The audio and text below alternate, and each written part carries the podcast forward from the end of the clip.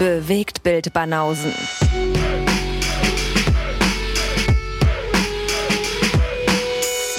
Filme, Kino und Serien, bis ihr kotzt. Neue gut gelaunte Banausenrutsche. Eine neue Woche. Neue Woche, neues Glück. Meinst du? Banausen zum Dienstag. Der Banausen-Dienstag, ja. Ihr Film- und Serienpodcast. Der einzige, den ihr braucht. Der einzige, den ihr braucht, richtig. Ist das so? Ach, aus meiner Sicht ja eh. Naja, vom Output her und vom, von den Stunden braucht man wirklich nicht viel mehr, wenn man uns hört. Nee, eben, da musst du erstmal noch überhaupt Zeit haben, was anderes zu hören, ja. Ja. Da ist man auf jeden Fall erstmal gut ausgelastet und beschäftigt. Mhm. Aber manche kriegen den Hals nicht voll. Ja, die sagen sich, für mich könnte nicht lang genug sein. Ich habe einen Beruf, wo ich ständig durch die Gegend fahre und ähnliches. Oder ähm, die werden dann Supporter. Ja, ist doch schön. Da gibt's noch extra Stoff. Ja, deswegen äh, begrüßen wir auch erstmal alle, die da neu dazugekommen sind. Ja, Nudi. Nein, natürlich auch, habe ich ja gesagt. Und natürlich auch alle, die uns ganz äh, regulär auf normalem Weg hören. Absolutely. Herzlich willkommen. Lee und Guess, das, ist, das sind unsere Namen. Um uns mal seriös wieder vorzustellen hier, wie äh, schon lange nicht mehr. Ganz anständig, ja. Ganz anständig, sagt er zu mir. Ja, weil wenn ich jetzt sag, die Bewegtbildbanausen, dann jammerst du wieder. Nee, ich jammer nicht. Ich lache nur über deine, über deine Catchphrase. What is that? A catchphrase or is that uh, epilepsy? Hast du deswegen mit Absicht, äh, bist du deswegen mit Absicht anders eingestiegen? Was würdest du jetzt machen, wenn ich jetzt wirklich ein Epilepsie-Patient wäre? Dann hast du dich knallhart drüber lustig gemacht. Ich mache mich über alles lustig, deswegen über Behinderte, über äh, Ausländer. Über Ausländer darf ich mich sowieso lustig machen, weil ich selber ein Ausländer bin, deswegen da habe ich überhaupt kein schlechtes Gewissen. Und da nimmst du auch völlig in Kauf, dass mich das gegen, gegebenenfalls voll ins Herz trifft. Ja, aus dem einfachen Grund, weil du sollst ja nicht diskriminiert werden, wenn du jetzt an einer bestimmten Krankheit oder an Epilepsie leidest. Du musst ja trotzdem so verarscht werden wie alle anderen. Also gleiches Recht für alle. Okay. Nicht wahr? Ja, aber dann ist ja fast schon egal, ob es ein Catchphrase oder Epilepsie ist. Das wäre in dem Fall egal, ja. Ist es Epilepsie? Ich frag mal. Ich hoffe nicht. Okay, ich hoffe auch nicht. Ich glaube, das hätte ich schon mal mitbekommen. dann musst du mich natürlich einweisen. Ja, da müssten wir vor allem, also je nach Auslöser oder Trigger, die es da gibt, müssten wir dann auch bei manchen Kinofilmen ganz anders aufpassen. Oh ja. Und Serien vor allen Dingen. Die haben ja auch einige Triggerwarnungen, äh, da teilweise am Anfang, weil da Strobo-Effekte und so vorkommen. Mhm. Ähm, ja, dann einmal hier äh, Hey, Lux was- Eterna gucken. Alter, was war-. Hey, was war noch der Film, der diese Welle ausgelöst hat? Da gab es doch einmal irgendwie so einen größeren Vorfall. Da gab es mehrere Sachen. Es gab auch so eine Kinder Kinderzeichentrick-Anime-Serie in den 90ern. Ja, und ein paar Videospiele, glaube ich auch. Ein paar Videospiele auch, aber es gab so eine Aber war das nicht so, dass ein Film da irgendwie das alles losgetreten hat? Hm, Ich weiß nicht. Also so, dass dann eben auch zukünftig überall Warnungen drauf sein mussten und und und. Ich weiß nicht. Weil das war ja, war ja noch nicht immer so. Hm? dass ja, ja, das diese ist ja mit Warnung den, von wegen, dass Tiere nicht zu Schaden gekommen sind. Das kam ja auch alles irgendwann. Ja. Davor konnte man Hunde abmetzeln vor der Kamera. Kein Problem. Wäre eine ganz geile Frage, wann das eingeführt wurde. Das wäre wirklich eine geile Frage. So quizmäßig und so, weil Ja. wir es eben nochmal davon hatten.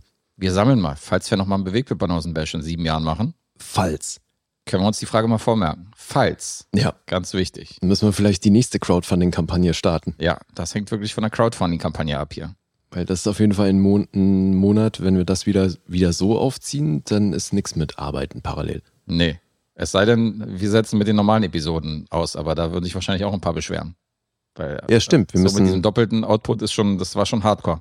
können wir ja mal eine Abstimmung machen. Können wir eine Also, Abstimmung machen, genau. Vielleicht verzichten die dann vier Wochen auf, äh, auf unsere Film- und Seriengequatsche. Ja. Ja. dann würde sich bei uns natürlich auch ein bisschen was ansammeln, weil, also mit dem Gucken hören wir ja nicht auf. Oh ja, die erste Folge, die dann kommt danach nach dem Bash. 50 Rezensionen in einer Episode. Auf jeden Fall erstmal 17 Stunden Podcast. Wie geil. Ja. Ja, der Rekord steht immer noch bei 5 Stunden 15, also der ist noch zu knacken. Ach ja, der kann da erstmal bleiben, finde ich. Da kann er erstmal bleiben, ja. Also mit äh, Dienstags und Freitags wird sowieso schwer. Das toppen. Ja, eben. Ja. Und ähm, auch heute reden wir wieder über Filme und Serien, die wir so in heimischen Gefilden gesehen haben. Mhm.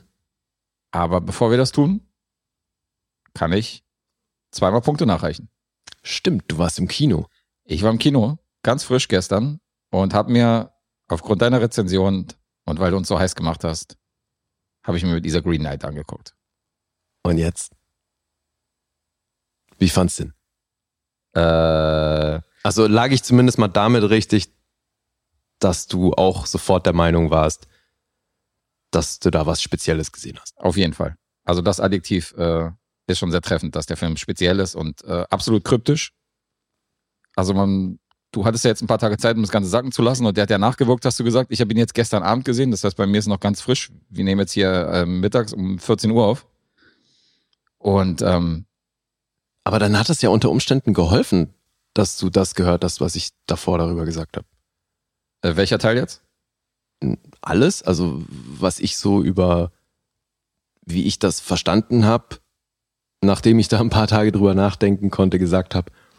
Und all diese Dinge. Mm, Du bist ja nicht wirklich in den Spoiler-Part reingegangen. Das heißt so, äh, deine Deutung und deine Definition, weil dieser Film lässt sich ja auf verschiedene Arten und Weisen deuten. Also viele Sachen, die da passieren, kann man so oder so interpretieren. Manche, also ich bin auch der Meinung, dass ich bestimmte Sachen überhaupt nicht interpretieren kann. Also ich zumindest. Mhm. Da sind so ein paar Sachen, wo ich direkt noch Fragezeichen vor den Augen habe oder zumindest äh, irgendwelche Theorien, die aber sehr wild sind.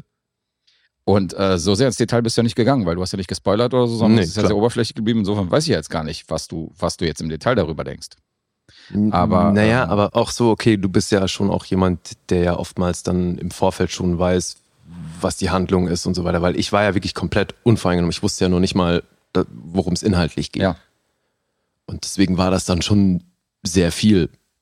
Ja. Ne, wenn du dann all diese Eindrücke bekommst und wirst da völlig hin und her geschickt und äh, hast überhaupt keine Chance, das alles irgendwie zusammenzupuzzeln in der Zeit. Ich muss ja, äh, du hast ja auch gesagt, dass du recherchiert hast im Nachhinein, oder? Woher bestimmte Sachen kommen und was, was diesen, so bestimmte Erklärungen aus dem Film, oder? Habe ich richtig verstanden? Nee, Erklärungen habe ich keine recherchiert. Die habe ich mir selbst zusammengeschustert. Was ich, was ich recherchiert habe, war, äh, wie verläuft die Handlung in der Ursprungsgeschichte. Eben. Ja, Weil die beruht ja auf diesen Poems. genau. Und wenn man diese Poems überhaupt nicht kennt, Das ist ein Poem, ne?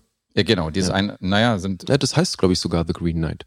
ach, das war nur eins, ja? Weil ich Ja. dachte, das wären so mehrere Lieder, die sich halt um dieses, Mhm. Nee, es um diese basiert, Geschichte gedreht haben. basiert lose auf dem einen äh, Poem, Gedicht. Von Anonymous. Richtig. Der berühmte Anonymous. Der hat schon viele Sachen geschrieben, auf jeden Fall. Von denen habe ich schon eine Menge Ja, gehört. Ist gut rumgekommen und vor allem hat er so lange gelebt. Der hat wirklich lange gelebt. Ja. Hunderte von Jahren hat er irgendwelche Sachen rausgebracht. Macht ja auch den Eindruck, als würde er heute noch leben. Ja.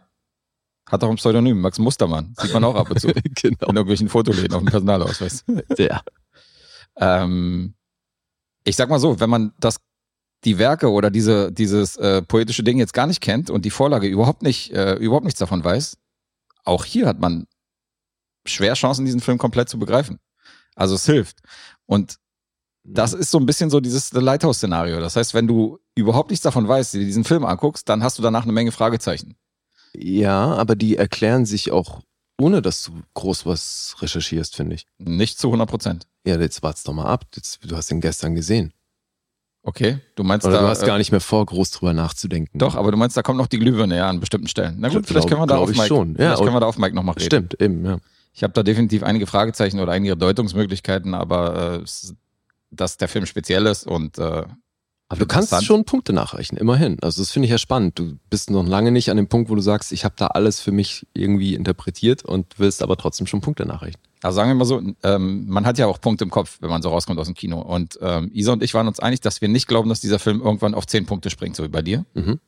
Das würde uns schon sehr überraschen, aber der hat das Potenzial, vielleicht einen halben Punkt oder so noch raufzugehen äh, nach diesem Nachwirken. Aber wir sind so, Halben Punkt nur.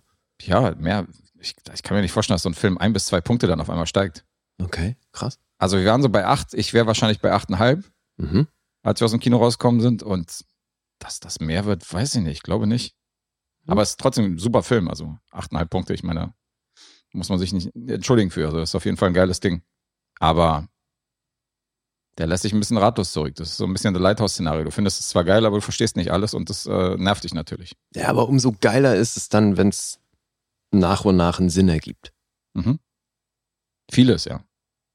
Aber können wir uns ja auf Mike unterhalten, weil ich bin der Meinung, ich bin nicht der Meinung, dass alles einen Sinn ergibt, aber ähm, das äh, geht jetzt so weit, hier irgendwelche Szenen zu sezieren. Ja, ja, nee, brauchst ja nicht. Alles gut. Okay. Also Acht. 8,5 Achteinhalb, cool. für The Green Knight. Sehr interessantes Ding.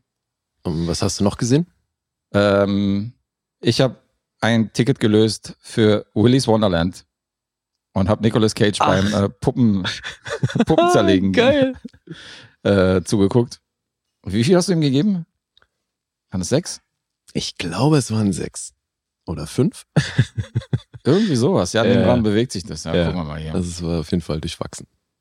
Ja, du, äh, ist jetzt nicht der große Film. Ehrlich gesagt, es hat ziemlich, äh, ziemlich billig gemacht, weil letztendlich hast du nur eine Story, die sich dann immer wiederholt. Ja, Dann hast du auf die billigste Art einfach irgendwie so Fallobst noch im, im, äh, in Persona dieser Teenager noch äh, Ja. reinzubringen, damit man überhaupt irgendjemand killt, gekillt wird, Ja. der nicht irgendwie Feld trägt und, ähm, Und die verhalten sich halt so bescheuert, Alter. Das ist. ja, das stimmt. Aber der ist also ganz die ganze. Sexnummer, ne? Wo ich auch dachte, so, really? Ja, ja. Das stimmt. Okay. Ich gebe auch sechs. Ja, geil. Also bin ich tatsächlich bei sechs gelandet, ja? Ja, du warst bei sechs. Okay. Also Willy's Wonderland äh, kriegt von mir auch eine 6. Ist jetzt nicht der Megafilm, aber ich, äh, wenn, nicht, wenn, wenn man jetzt Nicolas Cage Filmografie zurückblickt, dann äh, waren da schon ein paar, Aber- paar Sachen bei, die weniger Punkte kriegen. Aber guck mal, irgendwie seine Dance-Moves am Flipper, Ja, die schocken. schon geil, ne? Ja, die sind geil. Wie sich jedes Mal dieses Energy-Zeug reinboxt. Macht schon Bock. Ja, cool. Auf jeden Fall. Also so rein inszenatorisch und so ist der schon ganz, ist der schon ganz lustig. Aber ist auch kein Dollarfilm. Nee, klar nicht. Sind wir uns einig. Ja. Ja, den habe ich mir dann auch gegeben. Das sind die beiden, wo ich dann nochmal die Punkte in die Tabelle nachreiche. Okay, Für alle, schön. die da Tabelleneinsicht haben. Die wird natürlich auch immer wieder geupdatet, wenn ja Filme sind, die irgendwann schon mal rezensiert worden sind. Sowas wie Hitman's Bodyguard und so. Ja, muss man nur ein bisschen nachsuchen. Muss man nachsuchen. So viel zu dem Vergangenen und jetzt äh, würde ich sagen, gehen wir zum aktuellen Part rüber. Machen wir doch. Haben heute ein paar Sachen auf der Uhr. Und werden euch mal jetzt wieder. überschaubar, ne? Wir haben einen gemeinsamen Film, weil wir waren natürlich auch sofort wieder im Kino. Das Genau. wird jetzt, glaube ich, jede Woche passieren. Ja, das ist so ziemlich wöchentlich, dass wir da aktuelle Filme am Start haben. Ja, kommt ja auch gerade eine Menge Zeug, was wir sehen wollen. Hat sich einiges angesammelt, ja. Deswegen sprechen wir über einen gemeinsamen Kinofilm und sonst hat jeder noch zwei Projekte. Jawohl. Möchtest du anfangen? Das ist mir völlig egal. Soll ich anfangen? Auch mir ist es völlig egal. Sollen wir würfeln? Wir machen Schnick, Schnack, Schnuck. Okay. Schere, Schere, ja. Auch hier ein Unentschieden. Großartig, ey. nochmal. Also, ach, so wird das nichts. okay, Also, wir machen das also so lange. Wir Ja, haben jetzt und das beide Stein genommen. so ein Quatsch, Alter. Und da wir das nicht äh, mit Video machen, ist das hier völlig witzlos. äh, komm, äh, ich fange an. Okay. Ich reiß das jetzt mal an mich hier. Er reißt das Ruder an sich. Sehr gerne. Dann Ja. leg mal los. Ich habe mir mal wieder einen Film von Herrn Dupieux angeguckt. Ach, Ja, bist auf den Geschmack gekommen. Nach Monsieur Killer Style. äh, total. Deswegen habe ich gesehen, der hat jetzt gar nicht so viele Filme in seiner Filmografie. Das wäre machbar. Mhm. Also mal gucken, ob der so das nächste Projekt wird. Aber ein paar Sachen will ich mir auf jeden Fall angucken. Weil ich kenne ja auch diesen Rubber noch nicht. Das ist einer der wenigen, die ich kenne. Also der Okay. größte Teil seiner Filmografie fehlt mir auch. Aber Rubber habe ich jetzt gesehen, zum Mhm. Beispiel. Deswegen bin ich gespannt, welchen du jetzt bringst, weil die meisten davon kenne ich auch nicht. Oder welcher mich auch interessiert, ist dieser Wrong Cop, heißt er, glaube ich. Hm? Ja, wie auch immer. Ich spreche jetzt über einen, der noch gar nicht so alt ist. Vielleicht gehe ich da auch so ein bisschen rückwärts durch, weiß ich noch nicht. 2014 ist das Veröffentlichungsjahr und er heißt Realité. Realität. Ouais, ouais. Heißt das Reality? Auf Französisch. Was? Heißt ja, das? na, ja, klar, logisch heißt Okay, das Realität. Ja, siehst Ja, du, Ich wollte nur beweisen, wie gut ich Französisch spreche. ja, das ist verrückt. Wie du das wieder hergeleitet hast, ey, krasser Scheiß. Mhm. Französisch 5 übrigens. Ich weiß nicht, ob ich schon mal erwähnt habe. Das eines meiner schlechtesten Fächer war in der Oberschule. Nee, das hast du noch nie erwähnt. Da hat mich meine Mutter reingeboxt. Weil die hat mich in der Oberschule angemeldet und Mhm. da wurde ja nach Wahlpflichtfächern äh, gefragt. So. Also so zwei Fächer, die du halt selber auswählen kannst. Wahlpflichtfächer, das ist sehr Äh, nicht paradox, Wahlpflicht, aber- Entschuldigung. Ja. Nee, nee, diese, ähm, wie heißt denn das? Na, du kannst Fächer wählen, offenbar. Ja, das war eine Gesamtschule und du hast zwei Fächer, wo du dich selber halt eintragen kannst, je nachdem, welche berufliche Laufbahn du einschlagen willst. Mhm. Und hat deine Mutter für dich Französisch entschieden. Genau, weil meine Mutter nämlich wusste, dass ich in Englisch Meganoten geschrieben habe in der Grundschule. Also hat sie gesagt, wenn er jetzt noch Französisch lernt, dann kann er dolmetschermäßig was machen. Das sind, sind gut bezahlte Jobs. Wir tragen ihn mal für Französisch ein. So, und dann saß ich da bei Französisch, habe die Sprache gehasst, habe alles Mögliche gehasst, habe nicht aufgepasst, habe nur Ouvre la fenêtre verstanden, weil ich immer am Fenster saß und habe jedes Jahr da Fünfen geschrieben.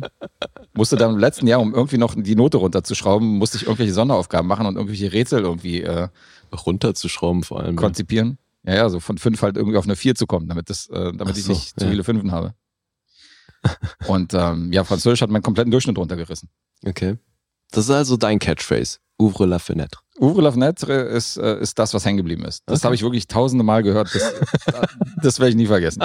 Alles andere, was ich dabei beigebracht äh, gekriegt habe, keine Chance. Ah, wie geil. Okay. Na, immerhin. Ziemliches Trauma, ja. Immerhin kannst du jetzt das Fenster öffnen oder jemanden fragen, ob er das Fenster öffnen kann. Genau. Das Sivo Play kriege ich wahrscheinlich auch noch hin. Ja. So, ähm, ich überlege gerade, wie ich hier am besten in die Handlung einsteige. ist ein bisschen tricky. Also, wir sehen zu Beginn des Films einen Mann, der im Wald unterwegs ist und seine kleine Tochter dabei hat. Die sind im Auto. Er parkt das Auto, geht mit seinem Gewehr los. Die Kleine wartet im Auto. Mhm. Und er erlegt ein Wildschwein schleppt das mit zum Auto zurück, packt es hinten rein und die fahren zurück nach Hause. Wo er das Wildschwein auseinander nimmt. Die Kleine guckt dabei zu, wie er die, die Innereien des Wildschweins entsorgt und beobachtet dabei, wie eine Videokassette, VHS-Tape, aus dem Bauch des Wildschweins fällt.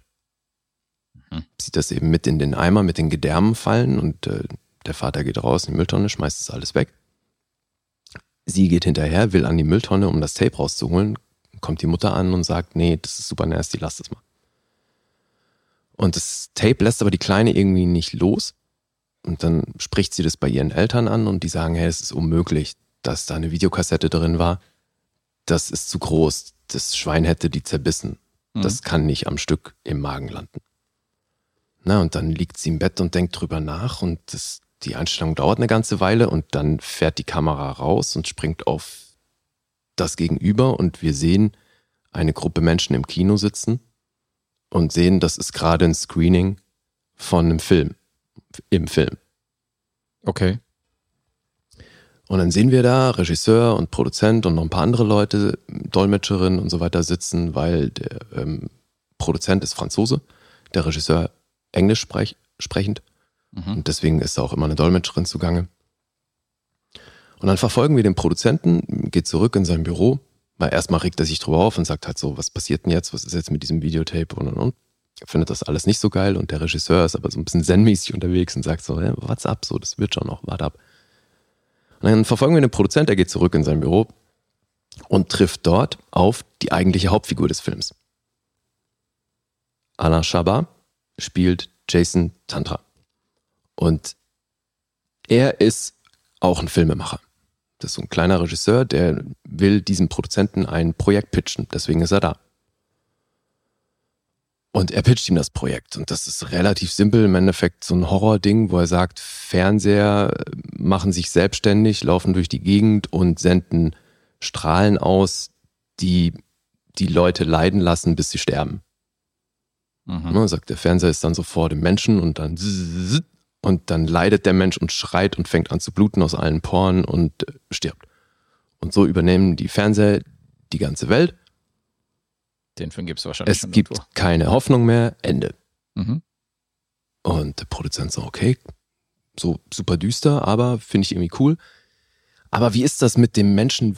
Wie leiden die? So, wie sterben die denn? Er so, naja, durch die Strahlen. Also ja, aber ich kann die Strahlen ja nicht sehen. Wie, was passiert denn bei den Menschen damit? Und der Regisseur ist ein bisschen überfordert, sagt, ich weiß ja nicht, was du jetzt von mir willst. Äh, Dann sieht er, naja, wie, also die werden halt stöhnen, ne? So, die werden schreien. Dann sag ich, aber wie stöhnen die denn? Und der so, pff, keine Ahnung. Äh, äh. So versucht dann so ein paar Stöhnlaute und also, ja, habe ich mir noch nicht äh, ausreichend Gedanken drüber gemacht, aber stimmt, müsste ich mich vielleicht mal genauer damit beschäftigen. Und dann sagt der Regisseur, alles klar, du hast 48 Stunden Zeit. Wenn du mir dann Stöhnen präsentierst, was ich gut finde, machen wir den Film. Hier, schlagen wir ein, das ist der Deal. Mhm. Und das ist die Prämisse des Films. Und dann zieht der Regisseur los. naja, macht sich so ein bisschen auf die Suche nach dem besten Stöhnen. Also probiert da viel selbst, hat dann noch so einen Tape-Recorder dabei, so ein Aufnahmegerät, so ein Diktiergerät und äh, stöhnt da immer wieder rein, schreit da rein und ähm, eben irgendwelche Ächzlaute, geht dann in Fitnessstudios, um die Leute beim Trainieren aufzunehmen und solche Geschichten. Und parallel dazu springen wir immer wieder in die Handlung des Films, den wir zu Beginn gesehen haben von dem anderen Regisseur. Da gibt's dann natürlich ganz Dupieux-mäßig äh, Überschneidung Mhm. zwischen der quasi der linearen Handlung in der Realität und die des Films, den wir am Anfang gesehen haben. Weil der geht eben noch weiter dann. Okay. Ja gut, das hat man schon gesehen, dass so der Film, der da gezeigt wird, praktisch dann so ein bisschen äh, in die Realität übergeht. Das habe ich schon in verschiedenen Filmen gesehen. Ja, ja, eben. Das ist jetzt nicht per se neu, Mhm. aber er macht's natürlich wieder echt cool, weil du halt auch hier wieder zu keinem Zeitpunkt weißt, wo er damit hin will. Und das feiere ich ja eh.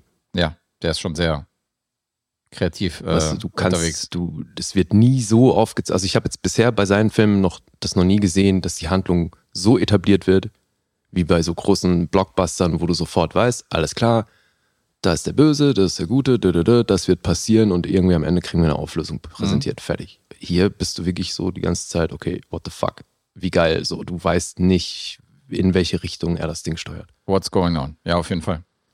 Und ja, das funktioniert hier mal mehr, mal weniger. Das ist jetzt ähm, nicht so, dass ich hier durchgehend begeistert war, aber ich war zumindest durchgehend interessiert. Mhm. Und dafür gibt's natürlich auch schon eine Menge Props. Zumal der hier eben permanent switcht zwischen Englisch und Französisch. Mhm. Weil in diesem Film, im Film, sind englischsprachige Leute zugange. Da gibt's dann auch noch so eine äh, völlig skurrile Kochshow, wo John Heder in einem, ich weiß nicht, ob es ein Hase war oder er trägt irgendein Kostüm. Und Mhm. in dem Kostüm moderiert er die Show und hat dann aber plötzlich ein Hautproblem, was aber imaginär ist, kratzt sich dann die ganze Zeit und sagt, hey, guckt euch, guckt, guckt euch mal an, wie meine Haut aussieht. Ich habe überall Ausschlag, so, das, ist, das muss das neue Waschmittel sein, was die Kostümbildnerin verwendet hat, so, es geht gar nicht. Ich muss jetzt zum Arzt und so, das, ich kann ja so nicht rumlaufen, jetzt kann ich nicht mehr moderieren. Und alle so, okay, da ist nichts. Und dann geht er bei, ist er beim Hautarzt und der auch so, Alter, das ist in deinem Kopf, Mhm. der Ausschlag. It's all in your head. John Heder von äh, Napoleon Dynamite, ja? Ja. Der spielt da auch mit. Mhm. Okay, krass. Und wer hier auch noch mitspielt, ist Eric Wareheim. That?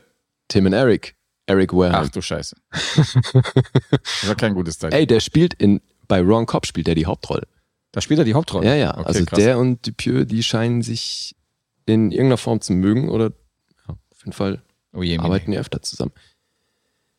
Ja, das Mädchen, die das, die die VHS-Kassette findet, die wird von Kyla Kennedy gespielt. Die könnte man aus The Walking Dead kennen oder die hat jetzt gerade mit äh, Ted Danson so eine Sitcom gedreht, Mr. Mayor. Hab ich mir auch angeguckt. Überschaubar lustig, aber ja, die ist so ein bisschen up and coming. Und dann haben wir noch John Glover, der witzigerweise aus Fear the Walking Dead ist. Oder bei Payback hat er auch mitgespielt, er hat schon auch einige Credits, könnte man kennen. Haben die nicht alle schon mal bei Walking Dead mitgespielt? Ja, Früher oder stimmt, später tauchen immer irgendwelche Seriengesichter auf, die man schon mal woanders gesehen hat. Ja, ja ich meine, die haben natürlich auch einen guten Verschleiß an Leuten, das ist ja klar. Das stimmt, ja. Ich habe jetzt in der zehnten Staffel habe ich ähm, den Typen gesehen, der in Shameless den Liebhaber spielt von Sheila. Der so eine Nummer jünger ist und der dann Mhm. so ein bisschen ihr Toyboy ist, der ja vorher mit, äh, mit der Tochter was hatte und Ja. dann mit ihr. Der Und übrigens dachte, Alter, auch bei, ich den denn? Da bin ich drauf gekommen. bei Black Sales ist der auch dabei, weil wir es neulich von der Serie hatten. Ach, da ist der am Da Start. ist er sogar sowas wie die Hauptrolle. Okay, wie krass. Ja. Na gut, der hat schon ein bisschen was. Der hat eine markante Fresse. Ja. Also schon auf jeden Fall spezielle Optik. Das stimmt, ja. Man nimmt ihm so ein bisschen den ruppigen Typen definitiv ab. Mhm. Ja, also weiter möchte ich zur Handlung nichts sagen, weil ich glaube, das würde dann schon was spoilern. Und äh, ja, ich will ja hier Das nichts heißt- vorwegnehmen. Ich bin ja jetzt schon hier. I didn't even understand Men in Black. Bin ja jetzt schon bei dem hier. Okay. Ja, es ist, es ist wirr. Und wie gesagt, das, die eigentliche Prämisse ist, er muss, hat 48 Stunden Zeit, das perfekte Stöhnen zu finden für Menschen, die durch Fernsehwellen sterben. Dupieux überfordert, überfordert mich, fürchte ich, äh, so mit seinen Filmen immer ein bisschen, wo ich denke, so, Mann, Alter, ich meine, das, was du mit so einem Grinsen erzählst, so, wo du denkst, so, Alter, okay, der Typ macht Filme, die sind auf jeden Fall anders und speziell. Das ist jetzt, also dieses What the fuck ist bei mir halt eher so mit so einem Kopfschütteln verbunden und bei dir ist so mit so einem, Ich feiere mit das. so einem breiten Grinsen Ja. verbunden. Insofern, das ist zwar das Gleiche, was ankommt, aber die Reaktion ist halt anders. Das finde ich halt ganz witzig. Mhm. Nee, also bei mir trifft er da schon den richtigen Punkt. Bin mal gespannt, wenn du Rubber siehst. Bei Rubber war ich auch so, Alter, Was? Was?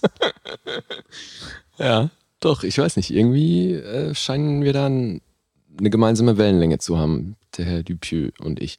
Witzig. Okay. Und ja, die, ich fand diesen Film gut. Der ist echt sehenswert. Das ist nicht, wahrscheinlich nicht sein Meisterwerk. Das sage ich dann frühestens, wenn ich alle seine Filme gesehen habe, was da so am besten abgeschnitten hat. Mhm. Aber du bist wahrscheinlich jetzt auch nicht so weit, dass du jetzt jedem diesen Film empfehlen würdest. Nee, den kannst du auch nicht uneingeschränkt empfehlen, weil eben Leute, die Bock auf eine lineare Handlung haben, wo sie sich nicht äh, selber zu sehr äh, investieren müssen, Die sind in hier falsch. Film und so, die sind hier auf jeden Fall falsch. Das heißt, für Freunde von David Lynch? Fragezeichen? Der ist ja nicht witzig. Ich glaube, ähm, nee, aber ich glaube, für Lynch-Fan ist das nicht düster genug hier. Ja. Weil das ist ja schon Lynch, kommt fast nicht ohne düster aus, oder? Naja, eben und halt ernst so. Dupieux ist ja schon so, Ja, dass du an vielen Stellen auch äh, lachen musst. Oder Ja. denkst du, Alter, da ist ja öfter mal ein Grinsen so auf den Lippen. Deswegen frage ich ja so, womit könnte man es vergleichen? Ja, das ist also ich, ich feiere halt diese skurrilen Übergänge. Weißt du, du hast hier sie, diese, diesen Film im Film und siehst dann diese Kleine mit ihrem Vater eben im, im Wagen fahren Mhm. und dann bleiben die an der Ampel stehen und dann kommt Eric Wareheim im Kleid in einem Militärjeep angefahren. Und du denkst dir erstmal nur so, what the fuck? Mhm. Und dann fährt er mit dem Jeep ewig rum, besorgt sich ein paar Blumen, fährt zu einem Haus, klopft an der Tür, ein alter Typ macht auf und er sagt, hallo, sind Sie der alte Mann, der hier wohnt? Und er so, ja. Und er so, fick dich, was willst du überhaupt von mir? Äh, wirft ihm die, äh, die, die Blumen hin und verpisst sich und fährt mit dem Jeep wieder weg. Und denkst dir die ganze Zeit so, Alter, was? Und dann, Schnitt, er liegt bei seiner äh, Psychotherapeutin auf der Couch und erzählt ihr von seinem Traum. Und dieser Traum hat sich aber gerade überschnitten mit dem Film im Film. Weißt Mhm. du? Und so, und ich feier das. Meter, Meter. Ja, weil du dir halt selber die, die eigentliche Erzählebene raussuchen musst. Und das fordert so. Und ich finde das generell halt geil, wenn du als Zuschauer gefordert bist. Aber es ist speziell. Also man kann schon an der Stelle sagen, dass ich vielleicht dümmer bin als du. Nö, du hast halt einfach einen anderen Zugang zu. Oder ich bin ein einfaches Gemüt. Das kannst du jetzt so interpretieren.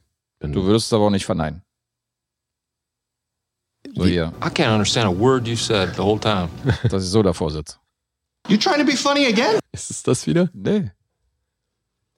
Nee, also du kannst ja schon auch mit einigen abgedrehten Sachen was anfangen. Also aber bei, Bei Tim und Eric hört es dann auf. bei Tim und Eric ist auf jeden Fall, da ist, Da ist die Grenze wirklich die gesetzt. Grenze ist weit davor. Also Ja, ja, das das haben wir schon oft festgestellt. Nee, aber du warst ja auch hier bei, ähm, wie hieß der Film mit äh, Dujardin? Äh, ja, Killing, äh, nicht Killing of Sacred Deer. Oder wie Nee, du so schön äh, gesagt hast, Sacred of a Killing Deer in der letzten Episode. das fand ich auch ganz nice beim Nachhinein. Sacred of a Killing Deer, habe ich gesagt. Ja, Anstatt Green- Killing of a Sacred Deer. Bei der Green Knight Rezension, bei Barry? Aber geil ist auch, dass Richtig geil, ich, ich so, habe es gar nicht gehört. dass ich so völlig ignoriert habe und einfach so, einfach so für bare Münze genommen habe. Ja, ja. Sacred of a Killing Deer. Witzig. Äh, nee, der, äh, hier, ähm, Deerskin halt. Ach so, genau. Monsieur Killer Style. Ja, ja, richtig. Tierskin. Da warst du ja auch eher verhalten begeistert. Also mochtest es ja schon auch, Sieben, aber war eine sieben Ja. und ich glaube, ich war ja bei neun oder so. Ja, ja, das stimmt. Deswegen, also könnte ich mir vorstellen, dass hier ähnlich, also ich glaube nicht, dass du hier so weit unter mir wärst, aber Okay. wie gesagt, das ist ähm, ein guter Film. Also ich Viel fürchte, dass eine 7 für einen Dupieux-Film bei mir schon recht euphorisch ist. Ah ja? Kann ich mir vorstellen. Okay. Ja, gucken wir mal, wie es hier ist. Also hier sind auch wieder, die Zahlen sind auch hier wieder durchwachsen. Mhm. 6,9 auf IMDb. Metascore 55. Oh je. Auf Rotten Tomatoes von der Kritik 6,1. Vom Publikum 3,5. Und auf Letterboxd wiederum ist er bei einer 3,6. Das ist schon so ein bisschen Naja, so ein bisschen Kraut und Rüben, ja. hoch und runter. Und der Witz ist, also Einspielergebnisse, die, die ich gefunden habe, diesen Witz, das ist, der hat knapp über 400.000 eingespielt. Aber das ist auch klar, also das ist nun wirklich kein Mainstream und weiß auch nicht, kann mir nicht vorstellen, dass der einen riesen Release hatte. Ja, das sind meistens so Festivalfilme, die dann direkt, Eben, ja. direkt irgendwie auf Blu-ray rauskommen. ja. Die sich dann bei Sammlern ähm, da ähm, eher durchschlagen. Und offenbar zieht er hier auch so ein bisschen sein eigenes Universum auf, oder zumindest bleibt er sich da treu, Mhm. weil du siehst hier in einer Szene, ähm, weil es ja eben auch um, die, um das Produzieren von einem Film geht, siehst du dann eben bei den Produzenten irgendwo im Hintergrund ein Rubber 2 Poster, Okay. was natürlich auch eben ein Hinweis darauf ist, dass das, dass das eben von ihm ist. Und anscheinend macht hier eine Hälfte von Daft Punk, äh, hat hier ein kurzes Cameo. Ja, Was- stimmt. Die sind ja befreundet mit ihm. Ja, was man natürlich nicht wirklich wissen kann, weil wer weiß schon, wie Daft Punk aussehen. Das stimmt. Hat man etwa preisgegeben, welcher Charakter das ist? Nee, das nicht, oder? Na doch, die sagen hier, das ist einer von den so, Patienten weißt im welcher. Wartezimmer, Okay, okay, der okay. ein Magazin liest, aber wie gesagt, kann man ja eh nicht zuordnen, weil man da keine Gesichter parat hat. Ja, du hast ja Rubber nicht gesehen, aber eine Parallele aus deiner Inhaltsangabe, was das Kino, Kino-Ding da angeht, hast du in dem Film definitiv auch auftauchen. Insofern. Da gibt es auch ein Plakat mit, mit einem Hinweis auf einen anderen Film. nee, oder? nee, eher dieses von wegen, ähm, dieses Realität durchbrechen zwischen Film und, ähm, Mhm. und halt, also Film gucken und Realität halt. Also Realität und äh, Film auf der Leinwand, das meine ich. Das ist bei Rubber auch Ja, ein Kniff. Der, der Filmtitel wird hier darüber gerechtfertigt, dass die, das Mädchen heißt Realität. Ach so, Ne? Also die, aber die, ist natürlich doppelt kleinen, weil, natürlich, eben. Klar. Also mindestens doppelt, Alter, weil sie ist Mhm. ja dann auch die Figur in dem Film, der hier einerseits gemacht werden soll und so und ja. Deswegen, es ist, ich fand's interessant. Hast du, hast du gesagt, wie lang der geht? Ist das auch so ein 60-Minuten-Ding, oder?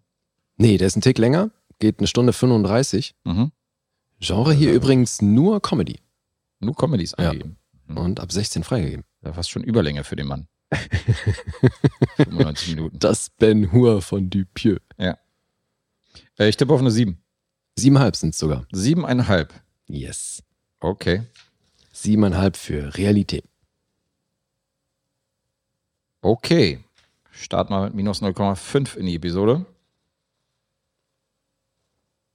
Fertig, oder? Ja, ja, ich bin fertig damit. Aber ich habe dich gerade wieder gefragt, so, ähm, wenn du jetzt schon bei denen, die ich so grandios fand, jetzt eher verhalten begeistert warst, hast du dann überhaupt Bock, dir die anderen Filme anzugucken? Wo ist ein Rubber bei dir gelandet, so punktemäßig? Oh je. Das kann ich dir im Nachhinein gar nicht sagen, aber ich, der hat mich auf jeden Fall eher so Fragen zurückgelassen, so dass ich gesagt habe, Alter, was war denn das für ein Scheiß? Mhm. Also jetzt nicht Scheiß in dem Sinne, aber schon so irgendwie interessant, aber größtenteils auch so, what the fuck? Okay.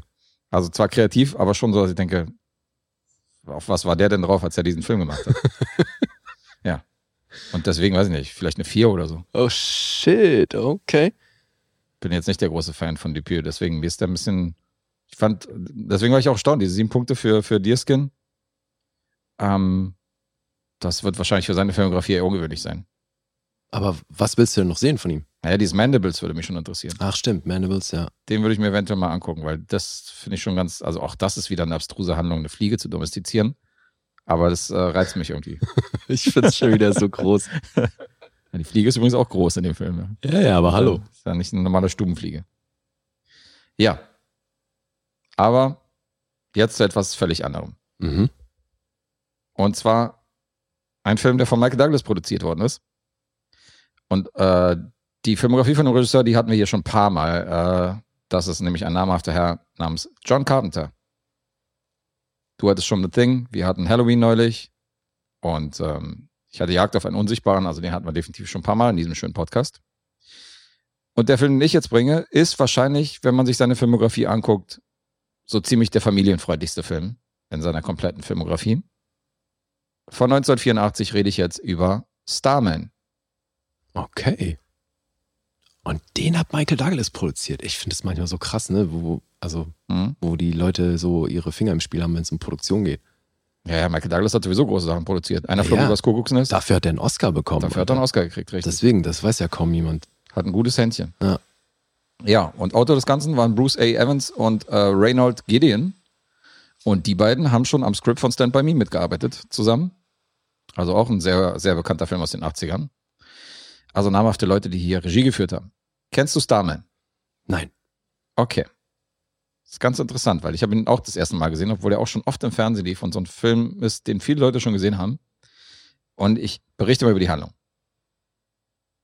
Es geht um Jenny Hayden. Jenny Hayden trauert vor einem Dia-Projektor mit alten Urlaubsfilmen ihrem verstorbenen Mann hinterher. Mhm. Die wird gespielt von Karen Allen. Die kennen alle aus Indiana Jones. Ja. Äh, Jäger des verlorenen Schatzes.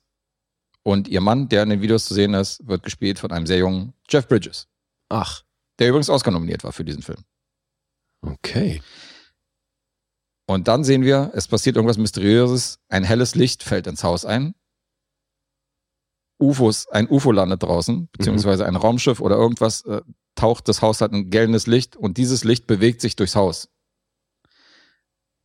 Und fixiert sich auf einem Fotoalbum. Das, Moment mal, das Licht kommt von außen, aber bewegt sich durchs Haus. Du siehst trotzdem so einen Spot, der sich hat, so einen bunten Spot, der sich halt durch das Haus bewegt. Das heißt, du siehst, dass dieses Licht halt irgendwie sich seinen Weg bahnt durch das Haus. Aha. Also das ganze Licht ist zwar eingetaucht, äh, das ganze Haus ist eingetaucht in ein, in ein mysteriöses helles Licht, Mhm. aber es gibt so bestimmte Spots, die suchen sich halt so ihren Weg im Haus Okay. und fix, fixieren sich auf ein Fotoalbum, was da liegt, fangen dann an, mysteriöserweise dieses Fotoalbum aufzublättern, Mhm. Fixieren sich auf die Fotos von dem verstorbenen Ex-Mann und da ist auch so ein Haarbüschel eingeklebt als Andenken und auch auf dieses Haarbüschel fixiert sich dieser Spot und dann passiert folgendes, ähm, vor den Augen von Jenny Hayden liegt dann plötzlich ein Baby im Wohnzimmer auf dem Boden. Wie jetzt Jenny Hayden? Ist Jenny Hayden ist die Ach Rolle so, von Karen so, so heißt ihre Rolle, okay. Ja. Dann liegt ein Baby vor ihr auf dem Boden. Und da gibt es eine ziemlich äh, spektakuläre Geburtsszene, weil dieses Baby wird zum Erwachsenen innerhalb von wenigen Sekunden. Okay. Das ist so eine Transformationsszene. Übrigens für die Special Effects hier zuständig Stan Winston und Rich Baker, mal wieder. die man äh, kennen durfte in den, aus den 80ern. Und ähm, das ist schon geil gemacht. Also es ist nicht, es ist, es ist jetzt nicht dieser Standard von American Werewolf, weißt Mhm. du, wo du so diese, diese überkrass Transformation siehst, wo du denkst, Alter, wie haben sie das gemacht? Aber es ist trotzdem ganz cool gemacht. So. Also mit ein paar Schnitten und ein paar Kniffs und äh, Practical Effects hat man hier dafür gesorgt, dass aus dem Säugling halt, dass es sich verformt und dann immer größer wird und in ein paar, paar Sekunden und dann steht ein nackter Jeff Bridges vor ihr. Hm, Weißt du, ob die das mit Stop Motion gemacht haben? Nee, Stop Motion war da, glaube ich, nicht involviert. Das war so eine Mischung aus Practical Effects und ähm, Kameraspielereien und Schnitten zwischen den, Okay. zwischen den Wachstum. Ist ganz cool gemacht, auf jeden Fall. Mhm. Also, mit anderen Worten, dieses außerirdische Wesen hat sich halt die Haare und ähm, die, äh, hat sich halt die Haare von Jeff Bridges genommen, hat daraus dann Hat Mensch- geklont, hat, hat ihn geklont quasi, genau, und hat Mhm. dann praktisch ein Ebenbild geschaffen. Okay. Und dann steht ihr toter Mann plötzlich vor ihr. Und dieser tote Mann möchte, dass sie ihn nach Wisconsin, Arizo- also von Wisconsin nach Arizona fährt. Ach, der spricht dann auch gleich. Ja, der spricht ein bisschen bruchstückhaft, aber der spricht dann. Mhm. Und ähm, erklärt ihr, dass er, äh, ja, dass er nach Arizona muss und sie ihn halt von Wisconsin nach Arizona fahren muss, weil er weiß nicht, wie man Auto fährt, weil da ist ein geheimnisvoller Krater, wo er hin muss. Zu einer bestimmten Zeit. Okay, das hinkt ja jetzt schon so ein bisschen, aber gut. Was meinst du jetzt? Naja, also einerseits wurde er offenbar so geklont, dass er seine Sprache wieder hat und das kann, aber Autofahren ist nicht drin. Nee, Autofahren ist nicht drin. Mhm. Also er drückt sich auch so ein bisschen bruchstückhaft aus. Das heißt, er hat nicht so eine komplett flüssige Sprache, sondern er muss erstmal lernen, so was Dinge bedeuten. So der, der ist dann, ähm, der ist dann zum Beispiel, also wenn sie zum Beispiel sagt Duschbag, dann sagt er define Duschbag. Der weiß nicht, was es ist. So. Ja. Also sind so bestimmte Worte, die muss er erst noch lernen. Und dann sind die beiden in einem schicken äh, 77er Mustang Cobra, sind die dann unterwegs nach Arizona. So ein kleiner Roadtrip. Und das Problem ist, dass auch, auch die Behörden Wind bekommen haben von dem Starman und die beginnen die Verfolgung. Und am Anfang ist sie noch recht widerwillig und versucht diesem Kidnapping, diesem unfreiwilligen Kidnapping äh, überall äh, aus dem Weg zu gehen und hängt an der Tankstelle irgendwie ein Zelt dran, von wegen rettet mich. Aber mit der Zeit findet sie natürlich, äh, sieht sie natürlich die sympathischen und gutmütigen Seiten des äh, außerirdischen Besuchers. Mhm. Darum geht's in Starman. Und das ist ganz lustig, wie Jeff Bridges den spielt, weil der kopiert halt die Mimik und das Verhalten und halt die Ausrufe von bestimmten Menschen, die er halt sieht. Er lernt halt praktisch das, was er hört. Er, die haben halt Also ein bisschen wie der Terminator oder was? bisschen wie der Terminator, nur mit dem Unterschied, dass er schon Grundwissen hat, weil die haben durch Satellitenempfang, durch Fernsehen, durch Radio und so, haben die schon bestimmte Sachen mitbekommen. Er kennt zum Beispiel den Rolling Stone Song, Satisfaction, den er dann anfängt zu singen, so völlig random so. I Mhm. can't get no satisfaction und so. Ja. Aber ähm, der ist dann an einer Tankstelle und der Tankwart, der da mal auftankt, der sagt dann zu jemandem, take it easy, mit so einem Daumen hoch, Mhm. so beim Wegfahren so. Und er lernt dann dieses Daumen hoch und take it easy. Ja. Und hat sich dann noch die Urlaubsvideos angeguckt bei sich zu Hause, wo dann Jeff Bridges irgendwie in so einem Urlaub beim Zelten macht er halt so komische Fratzen und Grimassen. Mhm. Und der macht dann auch so völlig aus dem Nichts dann diese Grimassen, Grimassen und diese Fratzen, weil er sagt, so es verhalten sich halt Menschen. Das ist halt das Normale. Klar. Und ist es dann, versteht er es dann irgendwann? Now I understand douchebag. Ja.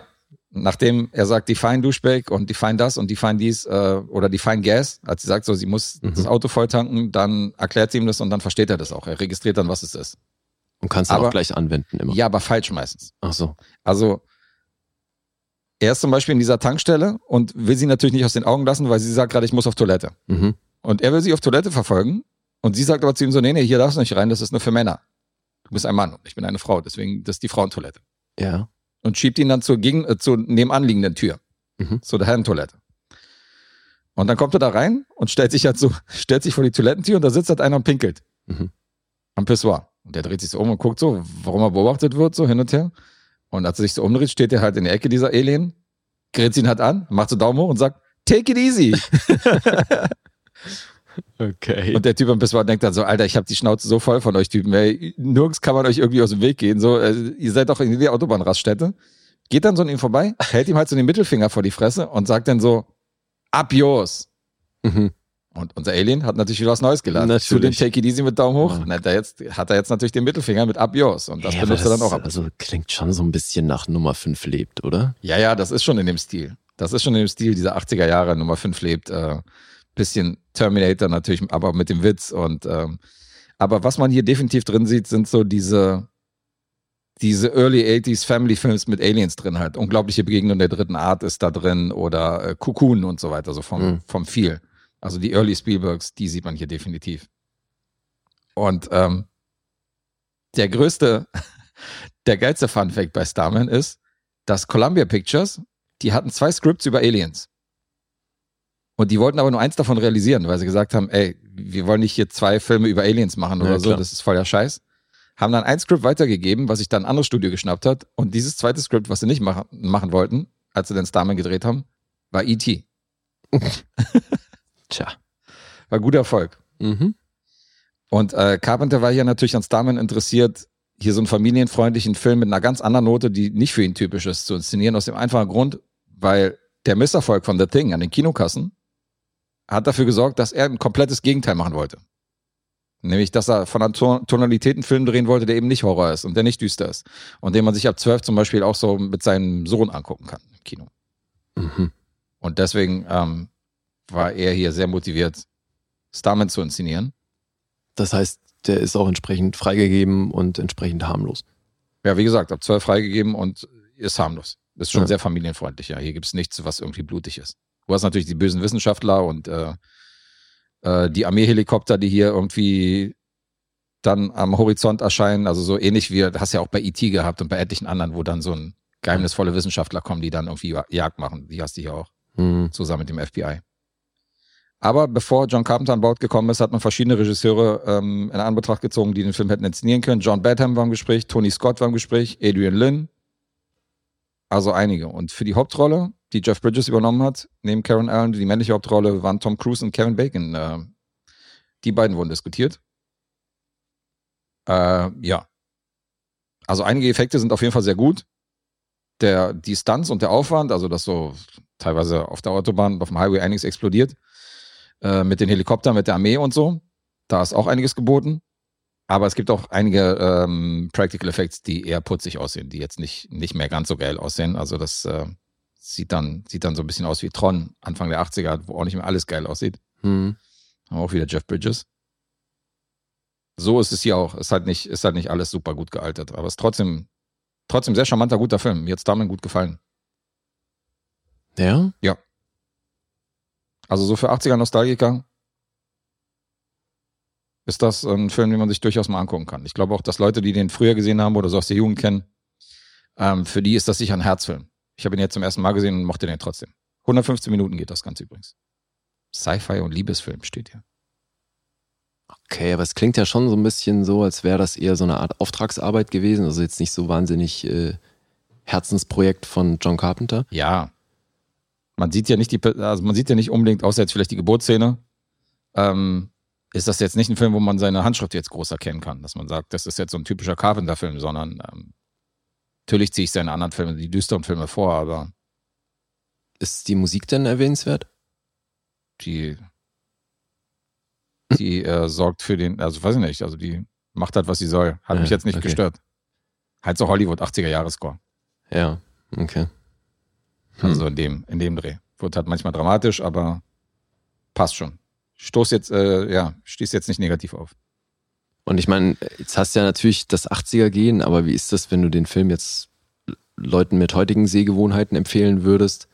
Die wären hier wahrscheinlich eingeschränkt begeistert. Ja, man braucht schon ein bisschen Nostalgie gehen, damit man hier äh, nicht gelangweilt ist. Aber wenn man hier so die 80er-Filme mag, die ich gerade genannt habe, wenn man so mit Cocoon und sowas anfangen kann, Mhm. dann wird man den auch mögen. Okay. So Early Steelberg, so in dem Stil. In dem Fahrwasser fuhr der auch. Hat, hat er ja auch kein Hehl draus gemacht. Also Ja, aber es klingt schon einen Ticken weniger beeindruckend als Spielberg. Ja, ja. Da fehlt dann noch ein, da fehlt dann noch ein Tick, um diese Spielberg-Emotionalität zu erreichen. Ja. Ähm, das äh, unterschreibe ich. Okay. Aber der harmlose Carpenter ist immer noch besser als manch anderer Regisseur. Mhm. Weißt du? Ja. Also, der macht ja trotzdem einen guten Job und hat einen guten Film hingelegt.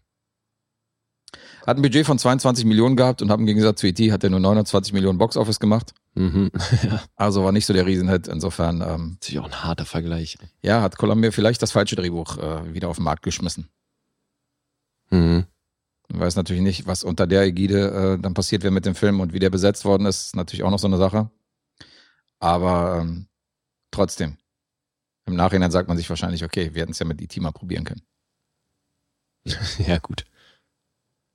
Okay, Punkte. Ja, ja, Punkte. IMDb 7,0, hat einen Metascore von 70, Rotten Tomato 6,9, 3,6 gibt's von Audience und Letterboxd, wieder mal 3,5. Mhm. Bin natürlich wieder so ein bisschen am Schwanken. Wäre echt ein nicer Move, wenn du dich um einen halben Punkt verhauen würdest. Ja, kann ich mir Wäre echt ein vorstellen. nicer Move von dir. Äh, ja, wird eventuell drauf rauslaufen. Ja, ich fahre mal wieder die pessimistische Variante, weil irgendwie mit äh, Optimismus bin ich nicht so gut gefahren bei dir in letzter Zeit. Deswegen sage ich sieben. Siebenhalb. Ah, du,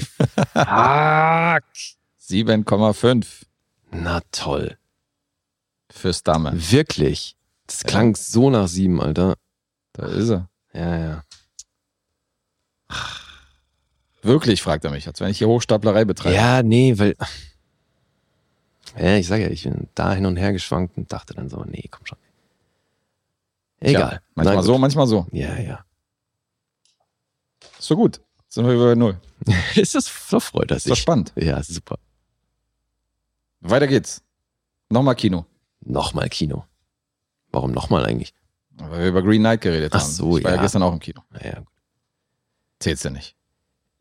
naja, wir sprechen ja jetzt über einen gemeinsamen Kinofilm. Äh, Green Knight hatten wir ja schon. Ja, du wolltest ja nicht. ausführlich. So. Ich habe dich ja gefragt, ob du noch ein zweites Mal sehen willst. Der Herr war ja beschäftigt. Ja, ich war beschäftigt, wäre ansonsten natürlich äh, sofort nochmal mitgekommen. Mhm. Wie ist es jetzt bei dir? Glaub, glaubst du schon auch, dass das ein Film ist, den man ein zweites Mal sehen? Ja, vor allen Dingen glaube ich, dass ich ziemlich verloren gewesen wäre ohne, die- ohne die Untertitel. Also, dass du den ohne Untertitel gesehen hast, da kann ich mir schon vorstellen, dass das eine oder andere vielleicht ein bisschen verschluckt wurde. Ja, aber es ging tatsächlich. Also, Ja? ja. Ja, gut, größtenteils schon. Passiert ja auch. Ist ja auch nicht gerade der, ist ja ein recht wortkarger Film auf jeden Eben, Fall, auf ja. die ganze Laufzeit betrachtet. Ja. Aber ich habe nicht die Stelle gefunden, wo du meintest, dass, äh, dass die Schrift teilweise so schnell davonzieht, irgendwie, dass du es nicht lesen kannst. Weil es gibt eine Stelle, Mhm. wo die Schrift zwar wechselt, aber steht die ganze Zeit das Gleiche dran. Nee, das meine ich ja, die, die Einblendung von dem Text, der da eingeblendet wurde, Ja. das war so schnell wieder weg, dass man kaum eine Chance hatte, es zu lesen. Und es gab es einmal äh, recht zu Beginn und dann noch ein zweites Mal etwas später. Ja, zu Beginn habe ich es gesehen, aber ich konnte es lesen. Also vielleicht ist mein Un Untertitel erprobtes Hirn, aber ich fand es jetzt, also klar, ging schnell, aber, aber nicht so, dass ich jetzt überhaupt nicht äh, erkennen konnte, was da stand. Okay. Und dann gab es eine Stelle, wo es ganz schnell gewechselt hat, so zwischen verschiedenen Schriftarten. Da stand aber die ganze Zeit das gleiche und dachte so, okay, nee, dachte, das, ja, steht aber Mal das meinte ich nicht. Okay. Hm. Na gut. Aber über den reden wir jetzt nicht. Nee, Haben wir schon. sondern über Free Guy. Free Guy aus dem Jahr 2021. Yes. Auf den habe ich mich so Ja. gefreut. Das hast du mitbekommen. Selten dich mit solch einer Vorfreude ins Kinorennen sehen und äh, im Vorfeld so oft sagen, ich habe so Bock, ich habe so Bock. Ja. Das ist wirklich mal ungewöhnlich gewesen. Das haben die aber schon geil gemacht, finde ich, hier wieder mit dem Marketing. Weil mich haben sie natürlich voll damit gekriegt. Mhm. Aber hat schon auch viel einfach mit dem ganzen Produkt äh, Ryan Reynolds zu tun. Mhm.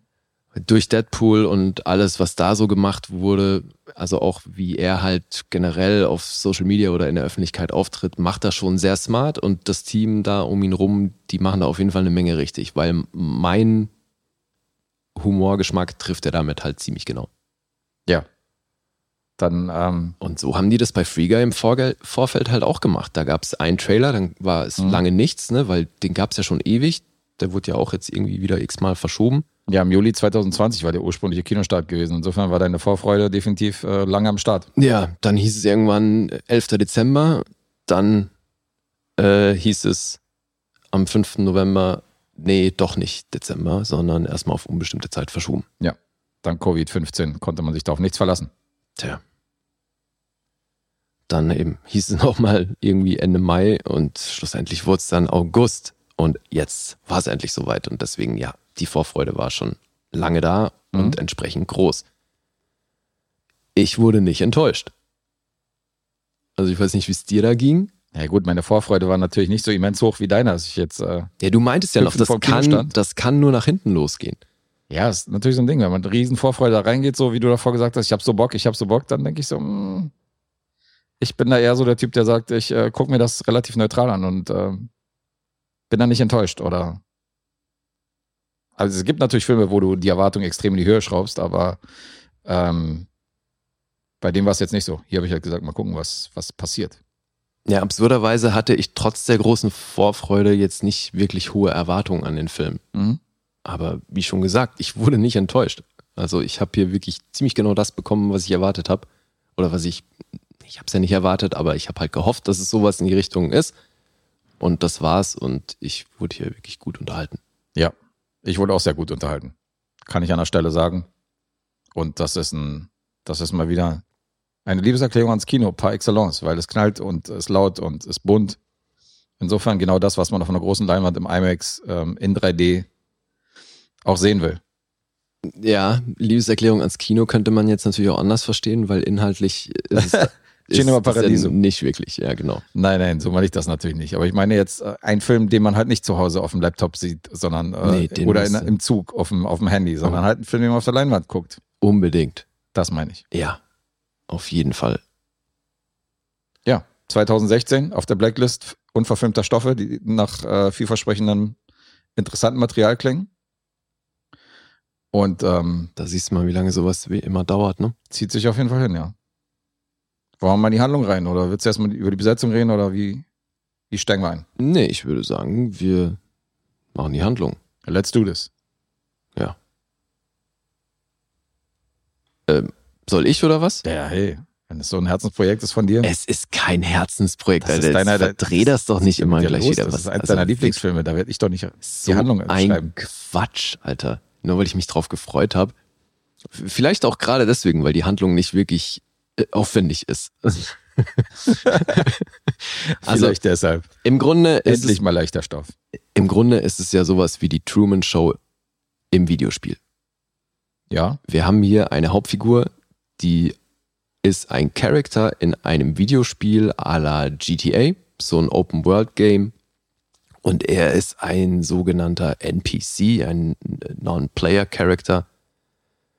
Das heißt, er ist eine von den Figuren, die halt in diesem Videospiel ihre festgefertigten Abläufe und Bewegungen haben. Der hat da so einen Loop an Dingen, die er halt in seiner Figur, er ist Bankangestellter in, diesem, in dieser Welt, erlebt. Und das heißt, wir sehen, wie er aufwacht, total gut gelaunt, sich eins von seinen blauen Hemden aussucht, äh, sich anzieht, seine Flakes isst und zur Bank geht, immer die, doch dort immer die gleichen Interaktionen hat mit den Leuten, weil es halt so ein Loop ist, in dem er sich befindet.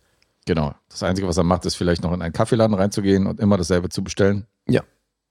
Eben, er trinkt immer das Gleiche, er sagt in der Regel auch immer das Gleiche. Und wenn er dann eben in der Bank ist, trifft er dort seinen besten Freund Buddy. Ach so, unser Held heißt übrigens Guy. Und dort trifft er Buddy. Der ist äh, Security in der Bank. Mhm. Und dann, äh, ja, quatschen die so ein bisschen, warten im Endeffekt drauf, bis sie mal wieder überfallen werden, weil das ist ja, wie gesagt, so ein GTA-Szenario. Das heißt, alle paar Minuten kommt einer rein und überfällt die Bank. Und das ist sein Alltag. Dann geht er nach Hause, schläft und dann beginnt das Ganze von vorne. Genau. Dadurch, dass es immer so eine absolute Routine ist, ist das auch nichts Besonderes, dass er sich zu Boden, dass sie sich alle zu Boden legen müssen und sich dann noch nebenbei unterhalten äh, und übers, über, Ja, weil alles, über irgendwelche Sachen labern, weil das haben die alle schon tausendmal gesehen, diese Banküberfälle. Weil alles, was da passiert, ist eben Vorprogrammiert, ja. Nee, also weil das sind ja dann Missionen, die die menschlichen Spieler in dieser Welt spielen und da gehört dann eben eine Bank überfallen oder so mitunter mal dazu. Deswegen marschieren da schon auch immer unterschiedliche Leute rein, aber ja, der Ablauf ist im Großen und Ganzen halt für Guy immer der gleiche. Meine ich ja. Und Genau. deswegen ist es auch nicht überraschend, dass wenn er eben tagsüber auf dem Weg zur Arbeit, dass da ein Panzer vorbeifährt oder ein Hubschrauber abstürzt oder das Haus nebenan explodiert. Mhm. Und das ist schon ziemlich geil gemacht, halt, wie selbstverständlich er in dieser völlig chaotischen Videospielwelt lebt. Ja. Und da holen sie optisch schon auch einiges raus, finde ich. ja, super. Und der Clou an der Sache ist, dass eben diese NPCs, obwohl das für sie ihre Realität ist, haben die auf dem Zettel, es gibt hier Menschen, die mit Sonnenbrille rumrennen und die sind anders. Weil das sind die menschlichen Spieler. Die werden von den NPCs nicht als solche erkannt, aber die wissen eben, mit den Sonnenbrillenmenschen legst du dich besser nicht an. So, weil die machen ihr eigenes Ding und wir sind halt keine mit Sonnenbrille, so deswegen machen wir auch nichts mit denen. Mhm. Und Guy ist aber schwer interessiert an diesen Sonnenbrillen und äh, irgendwann kommt er in Besitz einer solchen. Und in dem Moment, wo er sie aufsetzt, verändert sich nicht nur seine Sicht, sondern sein komplettes Leben, weil er damit was lostritt, was er halt bis dahin nicht kannte. So, er sieht das plötzlich aus Spielersicht und das heißt, überall sind irgendwelche Power-Ups oder ähm, Medizinpakete, die Das ist so geil, als er das erste Mal dann eben Fett aufs Maul kriegt und dann wieder dieses Medizinkit nimmt und es ihm halt wieder gut geht. Also solche Sachen. Er lebt dann eben die Dinge, die man als Spieler in so einem Videospiel erlebt. Mhm. Und kann plötzlich total tolle Dinge, kauft sich dann auch endlich, weil er plötzlich zu Geld kommt, die Turnschuhe, die er mal haben wollte. Und äh, ja, kommt wortwörtlich neu auf die Welt, bis er dann eben auf eine unserer anderen Hauptfiguren trifft, gespielt von Jodie Comer. Die spielt hier Millie. Die ist auch als Spielerin in dem Spiel unterwegs und er ist schockverliebt in dem Moment, wo er sie sieht, weil sie einen von ihm sehr geliebten Mariah Carey Song vor sich hin dudelt. Und dann ist er natürlich schwer interessiert an Millie, nimmt Kontakt auf, auch eben etwas, wovor Buddy, sein bester Freund, ihm davor noch gesagt hat, das macht man nicht, ne, man spricht nicht mit den Sonnenbrillenmenschen. Mhm. Und in dem Moment, wo er aber selber einer ist, ist eben, gibt es ganz neue Möglichkeiten. Und so erfahren wir dann eben von dem eigentlichen Problem, warum Millie überhaupt in diesem Spiel unterwegs ist, weil sie und ihr damaliger Geschäftspartner, die haben eine AI entwickelt und es sieht alles danach aus, als hätte das Softwareunternehmen, was dieses Spiel Free World, in dem Guy unterwegs ist, programmiert und, und äh, bereitgestellt hat, dass die Teile dieser AI verwendet haben, illegalerweise. Also sucht sie nach Hinweisen auf ihren Code, dass der in diesem Spiel verwendet wurde, damit sie vor Gericht da bessere Chancen gegen den Betreiber des, des Videospiels hat. Mhm. Und dabei hilft ihr dann unser Free Guy oder beziehungsweise da kommt es dann eben zur Interaktion. Ob das so hilfreich ist oder nicht, das dürft ihr euch dann selbst angucken. Oder ich glaube, mehr braucht man zur Handlung nicht sagen. Nee, muss man nicht. Also, ein paar Charaktere können wir noch erläutern. Das machen wir sicher, wenn wir über Cast reden. Ja. Aber sonst, Ja, so ja, halt. dieser Ex-Freund von ihr, mit dem sie zusammen war, der, ähm, ja, der das ist der, ist der war ja nicht ihr Ex-Freund. Das war wirklich, die waren ja nur Geschäftspartner. Die waren nur Geschäftspartner, stimmt, die hatten ja keine romantische Liaison. Der wird gespielt von Joe Keery, den kennen viele aus Stranger Things. Der spielt da den Steve. Das passt natürlich sehr gut, weil Sean Levi, der hier Regie geführt hat, der hat das Ganze ja produziert. Mhm. Deswegen ist das nicht groß überraschend. Das stimmt. Aber den fand ich gut. Ja, fand ich auch. Fand's ja hier irgendwann nicht gut. Ja, hatten wir ja schon unmittelbar nach dem Kino davon. Das ist hier wirklich, äh, hier ist auch ein großes Line-up und auch viele schöne kleinere Cameos von sehr bekannten Leuten. Aber der Betreiber dieses Videospiels oder der, dem die Firma gehört, die dieses Videospiel vertreibt, Mhm. der wird von Taika Waititi gespielt. Der spielt hier Antoine und der ist wirklich eigentlich so das Negativste im ganzen Film. Fand ich auch. Also es äh, kam rüber, glaube ich, dass, dass der Film auch teilweise in die Realität springt und dann ähm, und dass wir dann verfolgen, was da hinter den Kulissen abgeht, hinter diesem Spiel.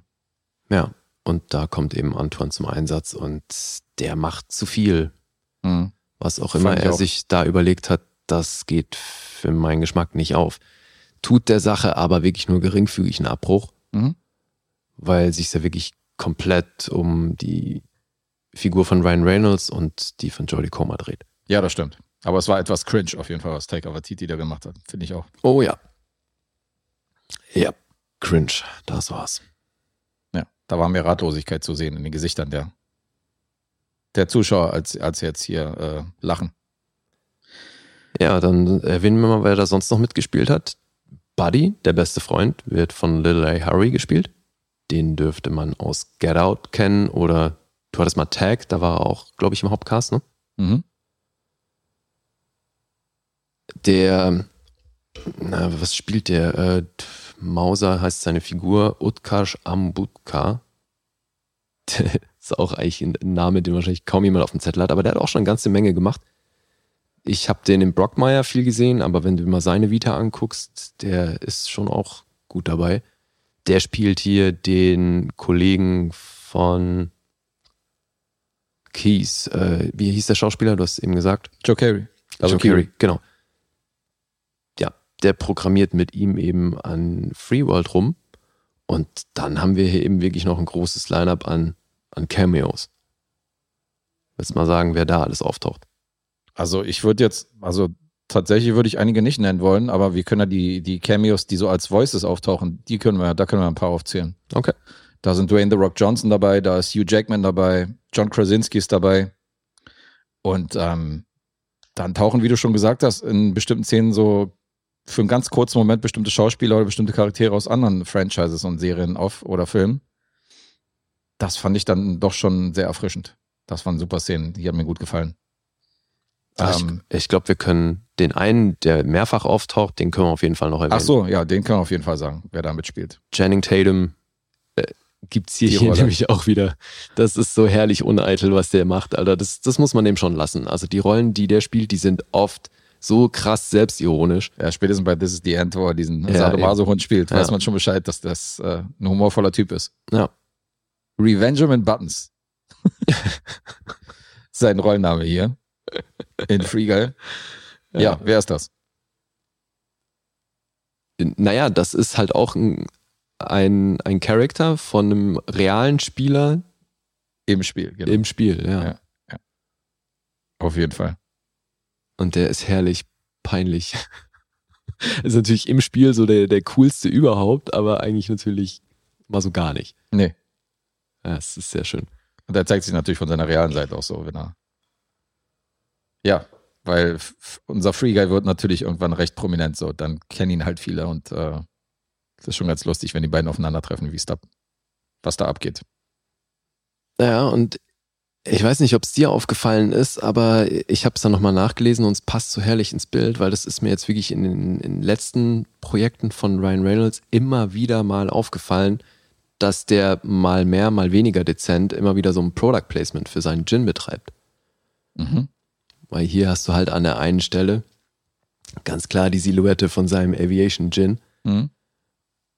Fand ich hier jetzt dezent, habe ich eben neulich schon auch be bedeutend weniger dezent gesehen, so dass es schon echt anstrengend war. In welchem Film war das? Ähm, Kriege ich jetzt nicht mehr zusammen. Geil. Aber hier eben insofern dezent, weil es nur die Silhouette ist. Okay. Deswegen ja, mir ist fand, nicht aufgefallen. fand ich das jetzt nicht groß aufdringlich. Aber ja, der, das mit seinem Aviation Gin, den bringt der überall unter. Ich glaube, da gab es jetzt sogar auch, warte mal, bei Free Guy, da haben die eben jetzt vor kurzem dann diesen zweiten Trailer rausgehauen, wo dann eben diese, diese riesen muskelbepackte Version von ihm mit drin ist. Also ich glaube, der ganze Trailer ist nur mit ihm. Und das ist ja schon auch eine Figur, die für uns, glaube ich, ein ziemliches Highlight war, weil Ja, der, der war der Typ ist so geil, dass der einfach halt noch nicht fertig programmiert ist und dem Der ist halt nur zu 70 Prozent programmiert und deswegen hat er öfter mal so Blanks, wo es Ja. dann heißt so Friendly Gesture oder Catchphrase. Catchphrase oder Put Adjective in here oder so. so geil. Diese Platzhalter, die er dann einfach ausruft, weil es noch fehlt, er ist sehr schön. Ja, ist mega. Ja. Also der Film hat schon auf jeden Fall ein paar richtige Highlights und macht nach meinem Geschmack durchweg Spaß. Ja. Ich war so ein bisschen überrascht, als ich gelesen habe, wer das Ding geschrieben hat. Weil Matt Lieberman, der hat Scoop geschrieben, Mhm. den ich ja nun wirklich nicht gut fand. Aber gut, es geht natürlich auch in eine andere Richtung. Und Zack Penn, wenig überraschend, Ready Player One geschrieben. Mhm. Das passt gut ins Konzept und Avengers und so. Aber irgendwie eine wilde Kombi. Aber ja, also Sean Levi, ähm, du hattest ja so ein bisschen Angst, ne, als, als es darum ging, dass er hier Regie geführt hat. Ja, der ist halt bekannt dafür, dass er wirklich so harmlose Komödien inszeniert hat. Viel hier so. Äh, Nachts im Museum ist ja von ihm die Trilogie. Und hat so ein paar Filme hier so. Äh, Okay, Alter, wir, entschuldige, entschuldige mal wieder, wir haben mal wieder die unglaublichste Meta-Meta-Ebene von Connections zwischen Projekten, die nicht vorhergesehen war. Das nächste Projekt, das übernächste Projekt von Sean Levi als Regisseur, hm? Starman. Nein. Kein Scheiß. Als Remake oder als was? Remake. Wie Alter. geil ist das An denn? alien goes to Earth and takes on the body of a widow's husband. Alter. Es ist ja unglaublich. Das ist wirklich unfassbar, was wir hier für Brücken schlagen. Alter, wie witzig. Gibt's da schon einen Cast? Wer den Nee, spielt? nee, ist noch kein Cast, es ist Pre-Production, aber Sean. Levi. Nee, announced sogar nur, okay. Okay, wie hart. Hat noch The Adam Project gemacht, das ist jetzt in der Post-Production. Ja, aber wenn du so seine Filmografie reingehst, da sind schon viele harmlose Komödien bei, wo du denkst, so, okay. Kann man, das sind alles so Sechs-Punkte-Komödien, so. Das hat, da sind halt wenig Highlights dazwischen, so. Deswegen war ich da eher skeptisch bei Free Guy, als ich gehört habe, wer ihn Ja, ja. Stimmt schon, ja. Also Aber- vor allem auch eben zum Teil so richtig harmlose Sachen, wie jetzt den, den wir neulich hatten, äh, Sieben verdammt lange Tage, der war ja von ihm, Mhm. das war ja so das Letzte, das wir... Stimmt. Aber das war ja noch eins seiner Ärztungsstoffe. Ja, ja. Aber schon auch mit unter lustig. So Date Night fand ich zum Beispiel echt lustig. Der Ja, ist der war auch okay. von ihm. Ja, ja, klar. Den fand ich auch okay. Aber jetzt auch nicht so weltbewegend, weißt du? Deswegen so. Ich rechne halt mit so einem, mit so einem ganz guten, so einer ganz coolen Popcorn-Komödie, aber Aber das heißt, du warst hier schon positiv überrascht? voll. Kann ja. ich daraus hören? Voll, ja. Ich mochte den sehr. Oh, okay. Ich fand's halt, also ich fand die Chemie zwischen, zwischen Jodie Comer und Ryan Reynolds jetzt ein bisschen off. Also so als Paar oder so als, als, äh, so wie er sich in sie verguckt und sie sich dann in ihn verguckt, das hat irgendwie nicht so gut gepasst. Finde ich. Okay, witzig. Ich fand's passend, aber ich bin da natürlich wieder ganz schauspielerisch auch rangegangen, weil ich es halt total logisch fand, dass er sie faszinierend findet, aber sie, also er war ja für sie immer nur ein NPC Mhm. und dass sie ihn deswegen gar nicht groß beachtet hat, fand ich halt sehr stimmig. Ja, ja, das schon. Aber es ändert sich ja später. Ja, Und da und auch da finde ich aber, naja, guck mal, aber da, da würden, das würden wir jetzt spoilern, warum das so ist. Mhm. Aber das hat ja seinen Grund und der wiederum liegt ja nicht bei ihm. Und deswegen fand ich auch das wieder glaubwürdig. Ja, aber ich weiß, worauf du hinaus willst. Ja. Aber ich finde trotzdem, dass die Besetzung zwischen den beiden, weiß ich nicht. okay. Und ich finde, es wurde auch etwas kitschig. Im letzten Drittel. Für meinen Geschmack. Mhm. Da war so ein bisschen sehr viel zuckersüße Note noch mit bei. So. Ja, Aber ähm, trotzdem. Geiler Popcorn-Film, definitiv. ich glaube, da sind wir uns einig. Sehr schön. Also die Cameos waren für mich auch eins der Highlights. Fand ich großartig, auch wenn es so im Nachhinein so eine Mischung war aus, okay, ist das jetzt Flexen oder ist das jetzt wirklich witzig gemeint? Weil das ist, man könnte es beid, beidseitig auslegen, weißt du, von wegen als hier, guck mal hier, guck mal, guck mal, guck mal. Guck mal, guck mal. Aber äh, viel mehr will ich hier nicht verraten, für diejenigen, die Free Guy noch nicht gesehen haben. ja. Ich weiß, was du meinst. Also im Nachhinein, als ich drüber nachgedacht habe, dachte ich so, okay, eigentlich ist es schon ein bis- bisschen angeben auf jeden Fall, was die hier machen. Ist es?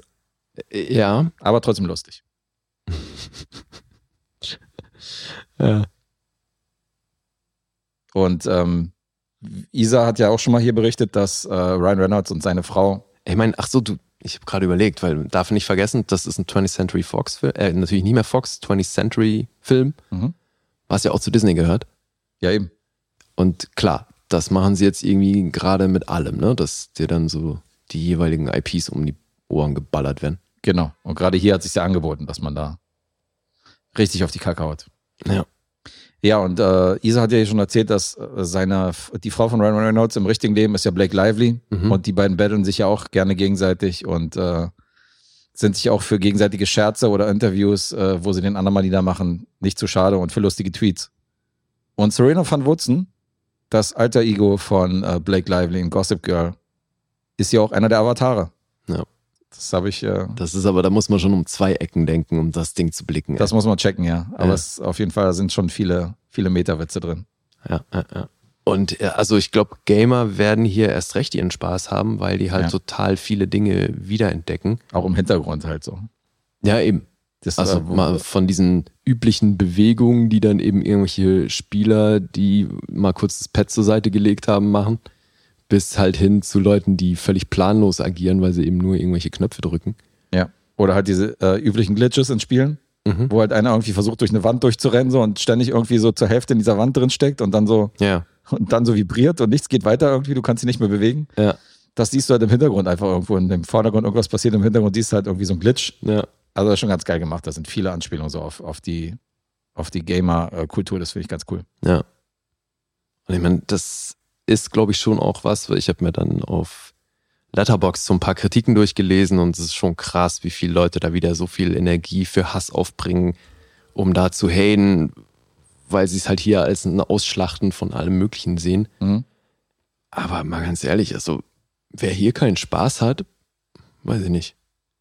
Ja, ich habe ein bisschen mittlerweile das Gefühl, dass die Leute, ich weiß nicht, ob es was mit Corona zu tun hat, aber die Leute gucken sich wirklich alles raus, was irgendwie neu rauskommt. Egal, ob das, ob die der Meinung sind, das ist mein Geschmack oder das ist nicht mein Geschmack. Wenn ein Film irgendwie größer ist und im Kino läuft oder irgendwie im Streaming gezeigt wird, dann gucken sich erstmal alle diese Filme an. Aber man weiß doch im Vorfeld, ist man Freund von Popcornfilmen, mag man leichte Unterhaltung, guckt man sich das an. Ist das, ist man eher so ein Arthouse-Fan? Und ich habe so ein bisschen das Feeling, dass in den letzten zwei, drei Jahren, dass sich jeder alles Mögliche reinboxt, was irgendwie rauskommt, unabhängig davon, ob er sich überlegt, ist das überhaupt mein Geschmack? Weil so vor ein paar Jahren hatte ich noch das Gefühl, man guckt sich das an, wo man denkt, okay, das könnte einem gefallen. Mhm. Oder dafür gehe ich ins Kino. Ach, und du glaubst, jetzt gucken sich Leute an, äh, Filme an, weil sie rauskommen, um sich hinterher zu beschweren, dass nicht ihr Geschmack ist. Genau. ich habe irgendwie das Gefühl, dass sich jeder irgendwelche Filme anguckt, obwohl er die, obwohl er im Vorfeld weiß, das ist nicht sein Ding, einfach nur zu gucken, weil die gerade gehypt worden sind. Mhm. Oder Serien oder so. Das ist mittlerweile ein bisschen, hat sich me- meiner Meinung nach ein bisschen gewandelt. Ja, aber eben, das denke ich mir, was, wenn, wenn Leute hier reingehen und sagen, "Hä, das ist, das ist nicht Fellini, dann denke ich mir so, ja, wärst du halt nicht da reingegangen. Mhm. Also, weißt du, was, was soll man denn hier erwarten? Also, dass das jetzt nicht Shakespeare ist, das ist doch, das steht ja drauf, Alter. Ja, klar. Und klar zelebrieren die hier sehr vieles, was halt stark an den Zeitgeist gebunden ist. Aber, also ich meine, wir sind halbwegs erwachsen und hatten hier trotzdem unseren Spaß. Ja, auf jeden Fall. Ich meine, du steckst natürlich nicht bei jedem Kinozuschauer drin. Das kann natürlich sein, dass die Freundin einen überredet, so in einen Film reinzugehen, den man nicht sehen will. Ja. Und man muss den ja dann nicht feiern, wenn man rauskommt und sagt dann ja, okay, war klar, ist nicht mein Ding. Oder dass man irgendwie zur Pressevorführung eingeladen wird oder was auch immer so. Das kann ja Nee, passieren. aber sich dann so hart drüber aufzuregen, was die hier für einen Scheiß machen ja. und sich hier über irgendwelche kapitalistischen Auswirkungen zu beschweren, so denke ich mir, Alter, hä? Okay. Also, du hast jetzt hier nicht koreanisches Arthouse angeguckt. Weißt du, ne, Nur die Koreaner können Arthouse. ja, klar. ja, das, deswegen, also worüber soll man sich dann hier beschweren? Ich finde äh, also hier wirklich sehr viel Detailliebe Mhm. und eben der Humor, den man so von Ryan Reynolds in letzter Zeit gewohnt ist und davon sehr viel. Ja, aber unterm Strich, also jetzt mal abgesehen von Letterboxd, sind die Bewertungen schon recht gut. Auch Ja. noch, Ja, ja.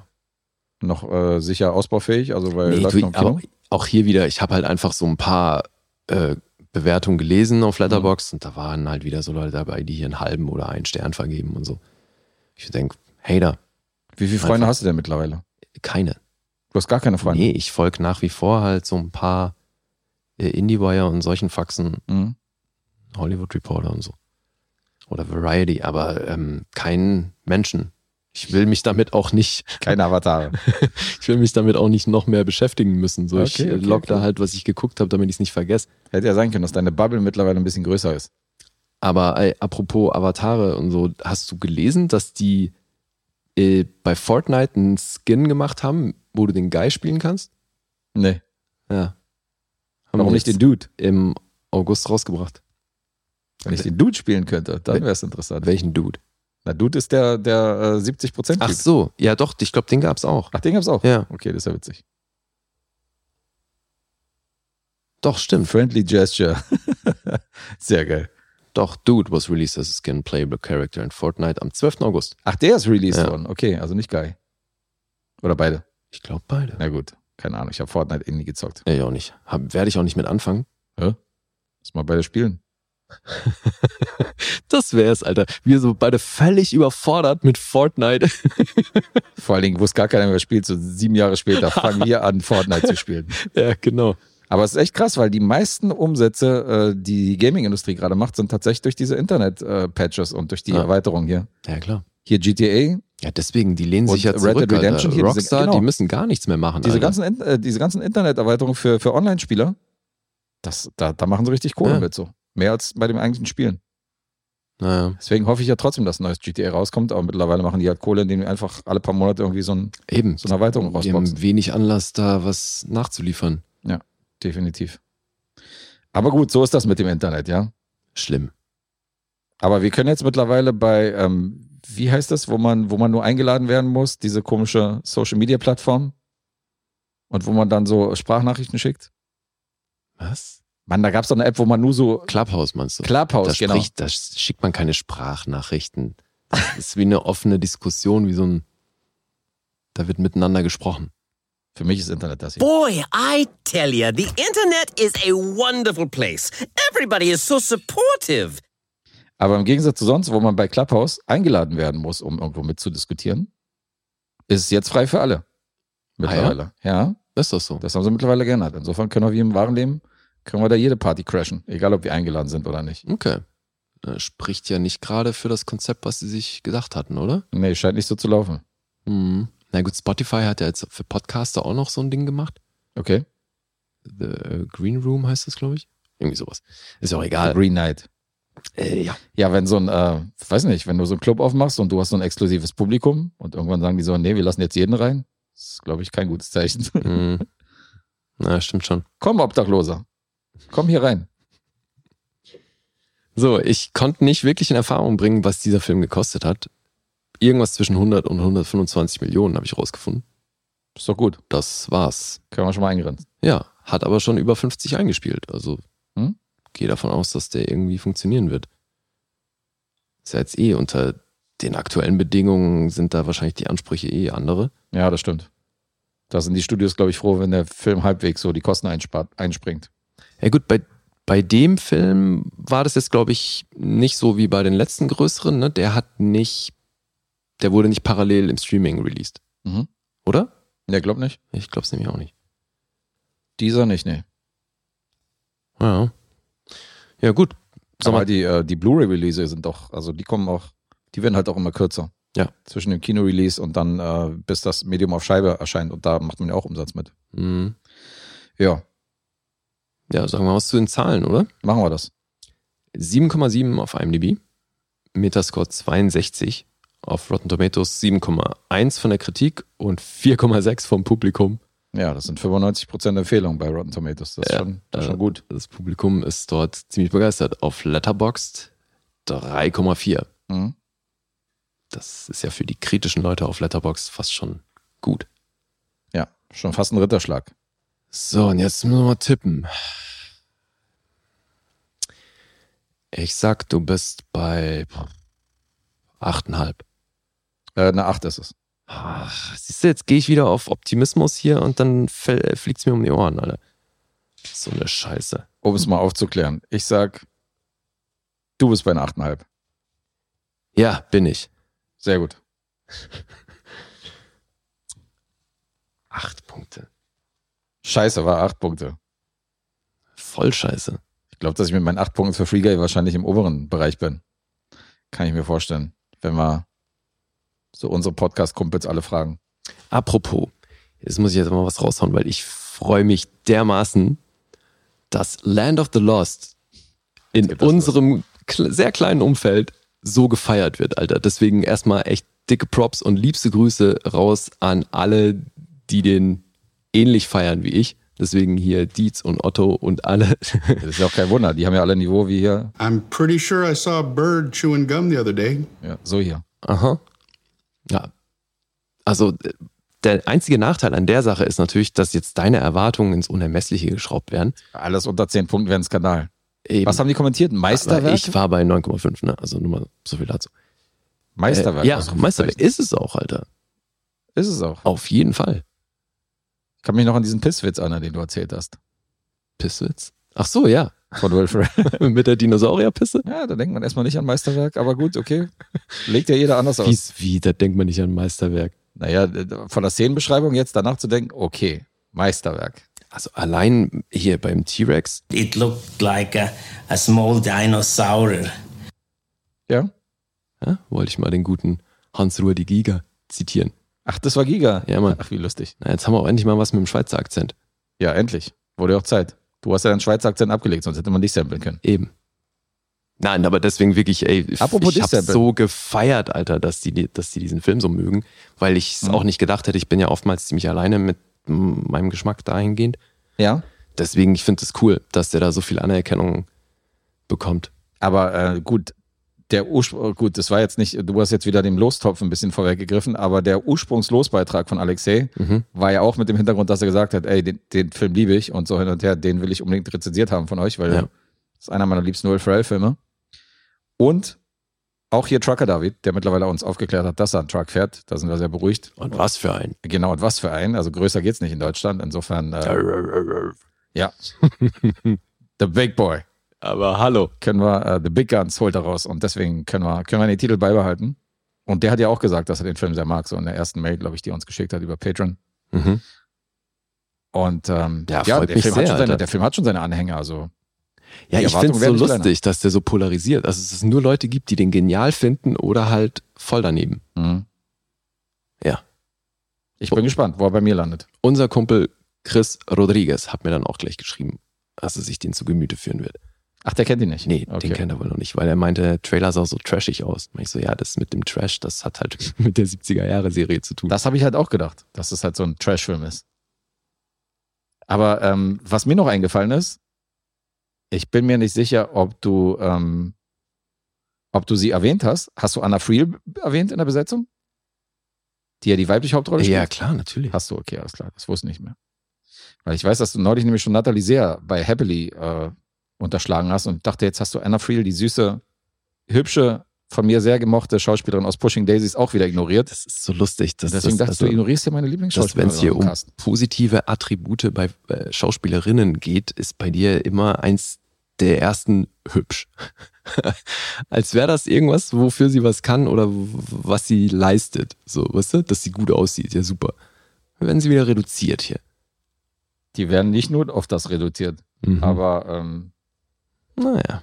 ja, hier, Okay, well, that explains basically nothing. Naja, doch, es sagt eine Menge darüber aus, was da im Ranking bei dir oben steht. na, irgendwas musst du ja als erstes nennen. Ich hätte es jetzt auch in eine andere, einen anderen Reihenfolge bringen können. Ey, ja, aber wenn du über wenn, klug siehst und hübsch. Ja, siehst du. So ist besser? Viel besser. Ja, es ist ja kein Ranking bei mir, es ist keine Reihenfolge. Das ist alles so auf einer Linie. Das Also, ist das Paket. Das ist auf jeden Fall immer eins der ersten Attribute, wenn du eins hinzufügst, wenn es um Schauspielerin geht. Da ist er wieder mit so einer wirren Statistik, die keiner nachvollziehen kann. Das Ob ich das jemals so, äh, von wegen keiner nachvollziehen kann, Alter. na dann, Also spätestens- Mach doch, mal, ja. mach doch mal so einen Zusammenschnitt, dann glaube ich dir. Erst in der letzten Folge, Alter. Was habe was hab ich jetzt zuletzt gehört? Hier 106. Mhm. Da hast du Die Sacred of a Killing, die Episode. ja, genau die. Da hast du bei einer Schauspielerin auch wieder, das war das erste so. Und die hübsche d -d -d spielt auch noch mit. Ja, und du hast noch nie gesagt, die wunderschöne bla bla bla aus äh, Ich sag Upload. nicht, dass ich das noch nie gesagt habe. Ich sag nur, es ist, wenn du ein Attribut oder irgendein Adjektiv zu einer Schauspielerin als erstes hinzufügst, ist es das. Ich bin mir nicht sicher, ob diese Statistik so hinkommt. okay, gucken wir mal.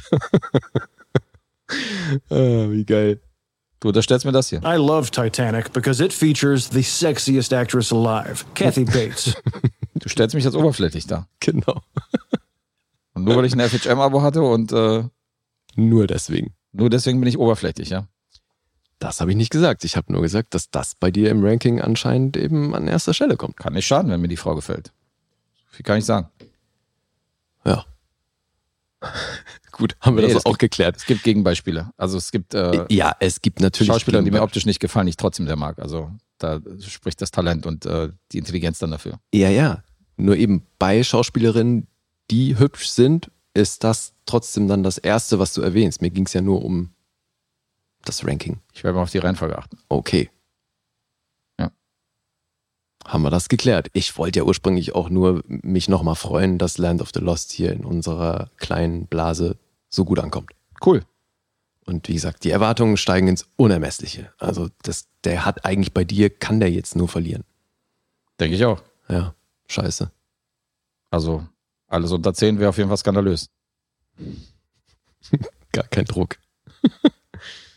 okay, gut, machen wir weiter, oder? Was, Machen wir weiter. Du bist dran. Nee. Nicht? Ach nee, stimmt, ich hatte angefangen. Du hast die Vorlage an dich gerissen, äh, anfangen zu wollen, deswegen musst du jetzt in der zweiten Runde auch anfangen. hast du recht. Ganz dreist war das. Aber ich habe mir neulich, das war glaube ich sogar unmittelbar nach Free Guy, habe ich mir einen Film angeguckt und dachte, jetzt kann es nicht schaden, als Kontrast was Ernsteres zu gucken. Okay, also du machst doch gegenteilig. Ja, ja. Weil ich weiß natürlich, dass du nach The Green Knight äh, Pain and Gain gesehen hast, Mhm. um mal wieder komplett das Kontrastprogramm. Deswegen habe ich mich gefragt, wenn du jetzt so einen Popcorn-Film siehst, ob du das auch umgekehrt machst. Aber anscheinend machst du es. Ja, kommt hin und wieder vor. Jetzt war es aber trotzdem so, dass ich jetzt keinen Bock hatte, äh, mir ein russisches Drama aus der Nachkriegszeit anzugucken. So, ich habe also irgendwo so ein bisschen nach ernstem Stoff, aber irgendwie jetzt nicht allzu schwer gesucht. Und ich habe eine sehr überschaubare Watchlist bei IMDb gespeichert. Also wirklich, da sind nicht viele Dinger drin. Mhm. Und ein Film war da drin, den hast du mir mal empfohlen, weil du gesagt hast, es ist tatsächlich dein liebster Film von diesem Regisseur. Da war ich einigermaßen verwundert und wollte dann natürlich, weil ich ihn nicht kannte, wissen, was da geht. Okay. Weil das schon ein großes Statement ist, wenn es um diesen Regisseur geht. Die Rede ist von Martin Scorsese. Und nach deinen Aussagen, dein liebster Film von diesem Herrn, The Age of Innocence. Hast du mich wieder falsch zitiert? ähm, ich habe nicht gesagt, dass mein Lieblingsfilm ist von, äh, von dem Regisseur. Ich habe gesagt, dass es mein Lieblingsfilm ist aus dem Genre. Mhm. Also was Period Pieces angeht und was so Filme aus dieser Historienzeit angeht, besonders die romantischen gefährliche Liebschaften, Ja. Abbitte, was so alles gibt, dann ist das mein liebster Kostümfilm. Okay. Na gut, das eine schließt das andere nicht zwangsläufig aus. Alles andere müssten wir jetzt nachhören. Ja, also ich bezweifle, dass ich den über Goodfellas und Co. stelle. Also das, so weit geht's dann doch nicht. Aber so, was Ich mein- Pieces angeht, ist es mein Nonplusultra. Okay. Ich meine sogar, dass ich, dass ich das damals gefragt habe. Aber ist auch egal. Äh, jedenfalls hast du den eben hochgelobt Mhm. und ich kannte ihn noch nicht. Also habe ich mir angeguckt. Jetzt bin ich mal sehr gespannt. Wie lange ist das bei dir her, dass du den gesehen hast? Oh, auch sehr lange. Sicher 15 Jahre das letzte Mal. Aber hast du ihn schon mehrfach gesehen demnach? Zweimal Okay. vielleicht. Jetzt auch nicht allzu oft. Ich bin jetzt auch nicht der große Rewatcher. Ja, ja gut, stimmt. Jedenfalls, äh, wird mir ein Strick draus gedreht hier in dem Quiz von Tom, wo er ständig irgendwelche Inhaltsfragen stellt. So. hm, Weil ich jetzt ein Typ bin, der sich nicht Filme 30 Mal anguckt, sondern irgendwie zweimal alle 15 Jahre, habe ich natürlich ein Problem, wenn er da so viele inhaltliche Fragen stellt. Also, aber bei Zeit der Unschuld habe ich tatsächlich auch das Buch gelesen. ah ja, Eins der Filme, wo ich auch die Buchvorlage mir zu Gemüte geführt habe. okay, cool. Ja. Von Edith Wharton mhm. stammt der Roman, der eben auch The Age of Innocence heißt. Und ich muss sagen, ich habe sofort verstanden, warum du Barry Lyndon mochtest. Und ich war auch, wie, was, warum lachst du da? Naja, es ist das gleiche Genre. Vielleicht ja, ja, aber. Vielleicht mag ich Kostümfilme nee, mehr als du. Nein, nein, aber weil hier natürlich, der hat sich eine Menge Inspiration bei Filmen wie Barry Lyndon geholt. Und was ich hier halt auch äh, eindeutig gesehen habe und wo ich dann sehr froh war, dass ich den davor gesehen hatte, mhm. weil der Leopard hatte ich ja mal hier, Lucchino Visconti. Ja. Und gerade diese Ballszenen und äh, die Details auf äh, Geschirr und was da alles auf dem Tisch steht und äh, dass eben alles top-notch ist und äh, diese wahnsinnig prunkvolle Ausstattung, das ist äh, so krass, Visconti und das sieht man mhm. hier halt eins zu eins wieder und das ist schon geil, weil ich feiere es eh so, also zumal Scorsese macht ja auch überhaupt keinen Hehl aus den Filmen äh, oder aus seinen Einflüssen, wo er die her hat. Und bei beim Leopard meine ich mich auch zu erinnern, dass ich darüber gesprochen habe, dass äh, Scorsese den in diese Sammlung mit aufgenommen hat, wo er, ne, er hat ja diese Stiftung, wo Filme restauriert werden. Mhm. Und das war ja auch einer der Filme, die er dann groß restauriert hat. Und äh, ja, das sieht man bei The Age of Innocence nur wirklich, dass er da ein Faible für diese Filme hatte, weil das hat er hier definitiv sehr geil umgesetzt. Mhm. Zeit der Unschuld auf Deutsch aus dem Jahr 1993 von, wie gesagt, Martin Scorsese. DOP Michael Ballhaus. Oh. Und Cutterin Thelma Schoonmaker, die die meisten Scorsese-Filme mit ihm geschnitten hat. Ja. Und die haben sich hier mehr Zeit als sonst gelassen. Die haben hier ganze zwölf Monate an dem Ding geschnitten. Dafür wurde auch extra der Release verschoben, damit die ein bisschen mehr Zeit haben für Schnitte, weil das hier gibt schon so ein paar Momente, wo das ein bisschen anders oder besonders gemacht wird. Mhm mit den Schnitten. Dieser Film hat auch einen Oscar gewonnen fürs beste Kostüm, war aber noch nominiert. Ausgerechnet Winona Ryder für die beste Nebenrolle war hier nominiert. Das adaptierte Drehbuch, Art Direction und Musik bzw. Score. Also einige Oscar-Nominierungen, aber nur bestes Kostüm gewonnen. Und wie du schon gesagt hast, Drama, Romance ist hier natürlich steht hier ganz groß drauf, mhm. weil es geht um Beziehungen. Und das aber zu einer Zeit, wo es eben sehr viele Regeln gab, die jetzt nicht aufgeschrieben wurden, aber halt alles ganz viel so unausgesprochenes ähm, Moralgedöns, wie man sich eben zu verhalten hat. Das heißt, wir befinden uns hier 1870, 19. Jahrhundert, New York City. Und es geht um die High Society. Das ist ein ja. sehr elitärer Kreis. Und es geht um einen jungen Anwalt, gespielt vom großartigen Daniel Day-Lewis. Der spielt hier Newland Archer. Hübsch noch. Ach, hübsch ist er auch noch. Im hübschen. Ja, natürlich. Entschuldige, Daniel natürlich, genau.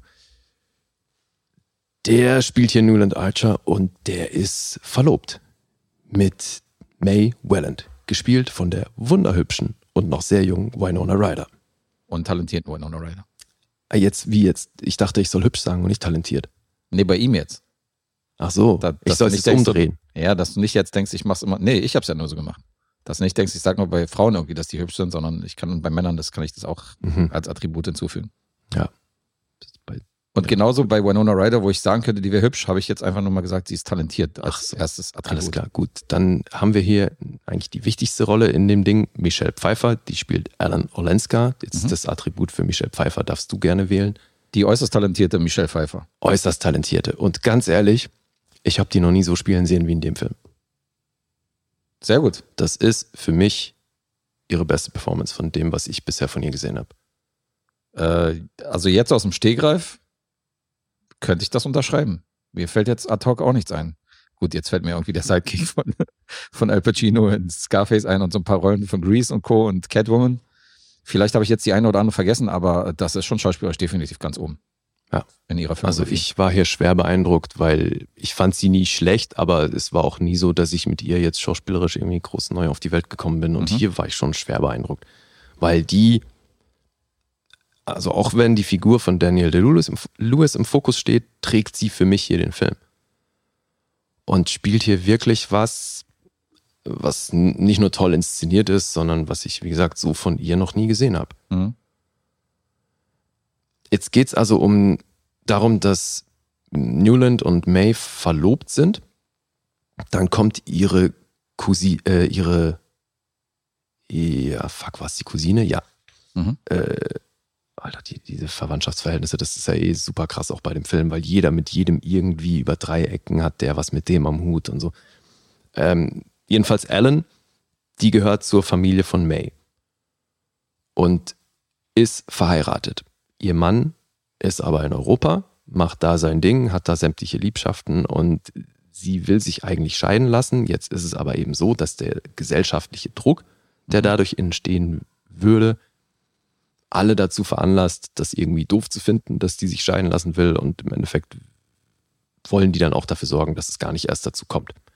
Weil das hätte halt sämtliche Schwierigkeiten zur Folge, ähm, der, der Ruf, der daran hängt und was die Leute darüber sagen und so weiter und so fort. Und das Ja. ist hier sowieso so dieses, wie geil der das aufzieht, wie dann jede Familie irgendwie bei der anderen so ein bisschen Klinken putzen muss, um fürs richtige Image zu sorgen und so.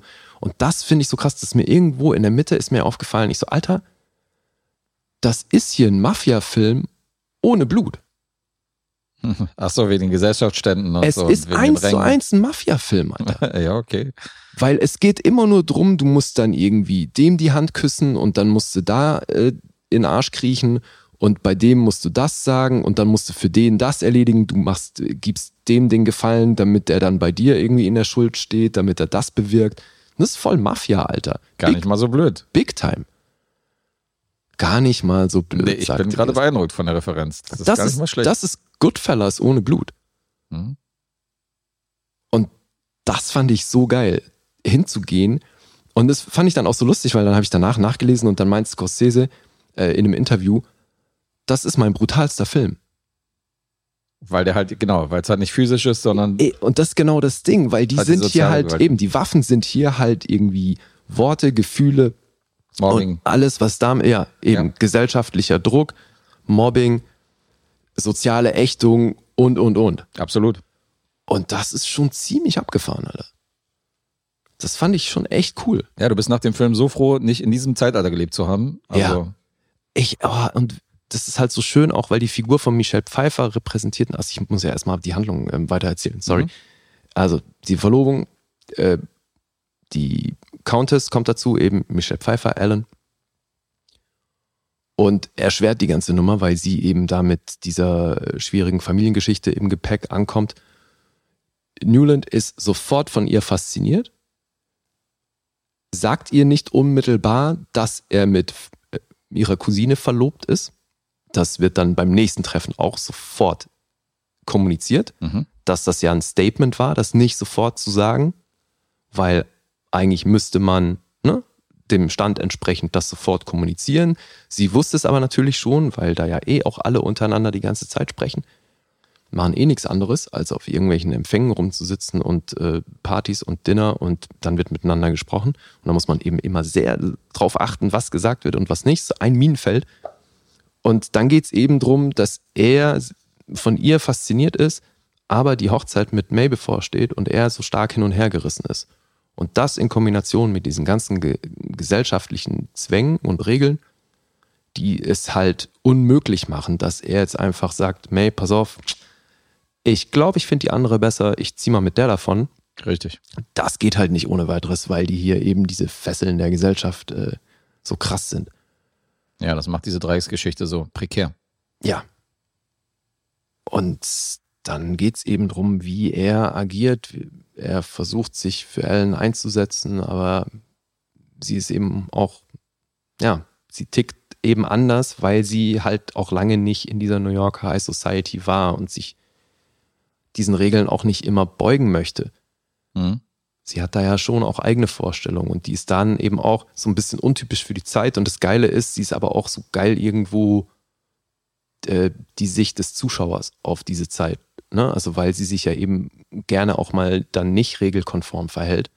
Eben, sie ist ja noch relativ selbstständig und so. Und vor allem repräsentiert sie halt auch das, was du die ganze Zeit mitfühlst, weil du denkst dir nur so, ey, könnten die einmal bitte einfach alles Maul aufmachen und das sagen, was sie denken und fühlen? Mhm. Aber nee, dann muss da ein Briefchen geschrieben werden an den und über drei Ecken muss dann irgendjemandem signalisiert werden, was man eigentlich will.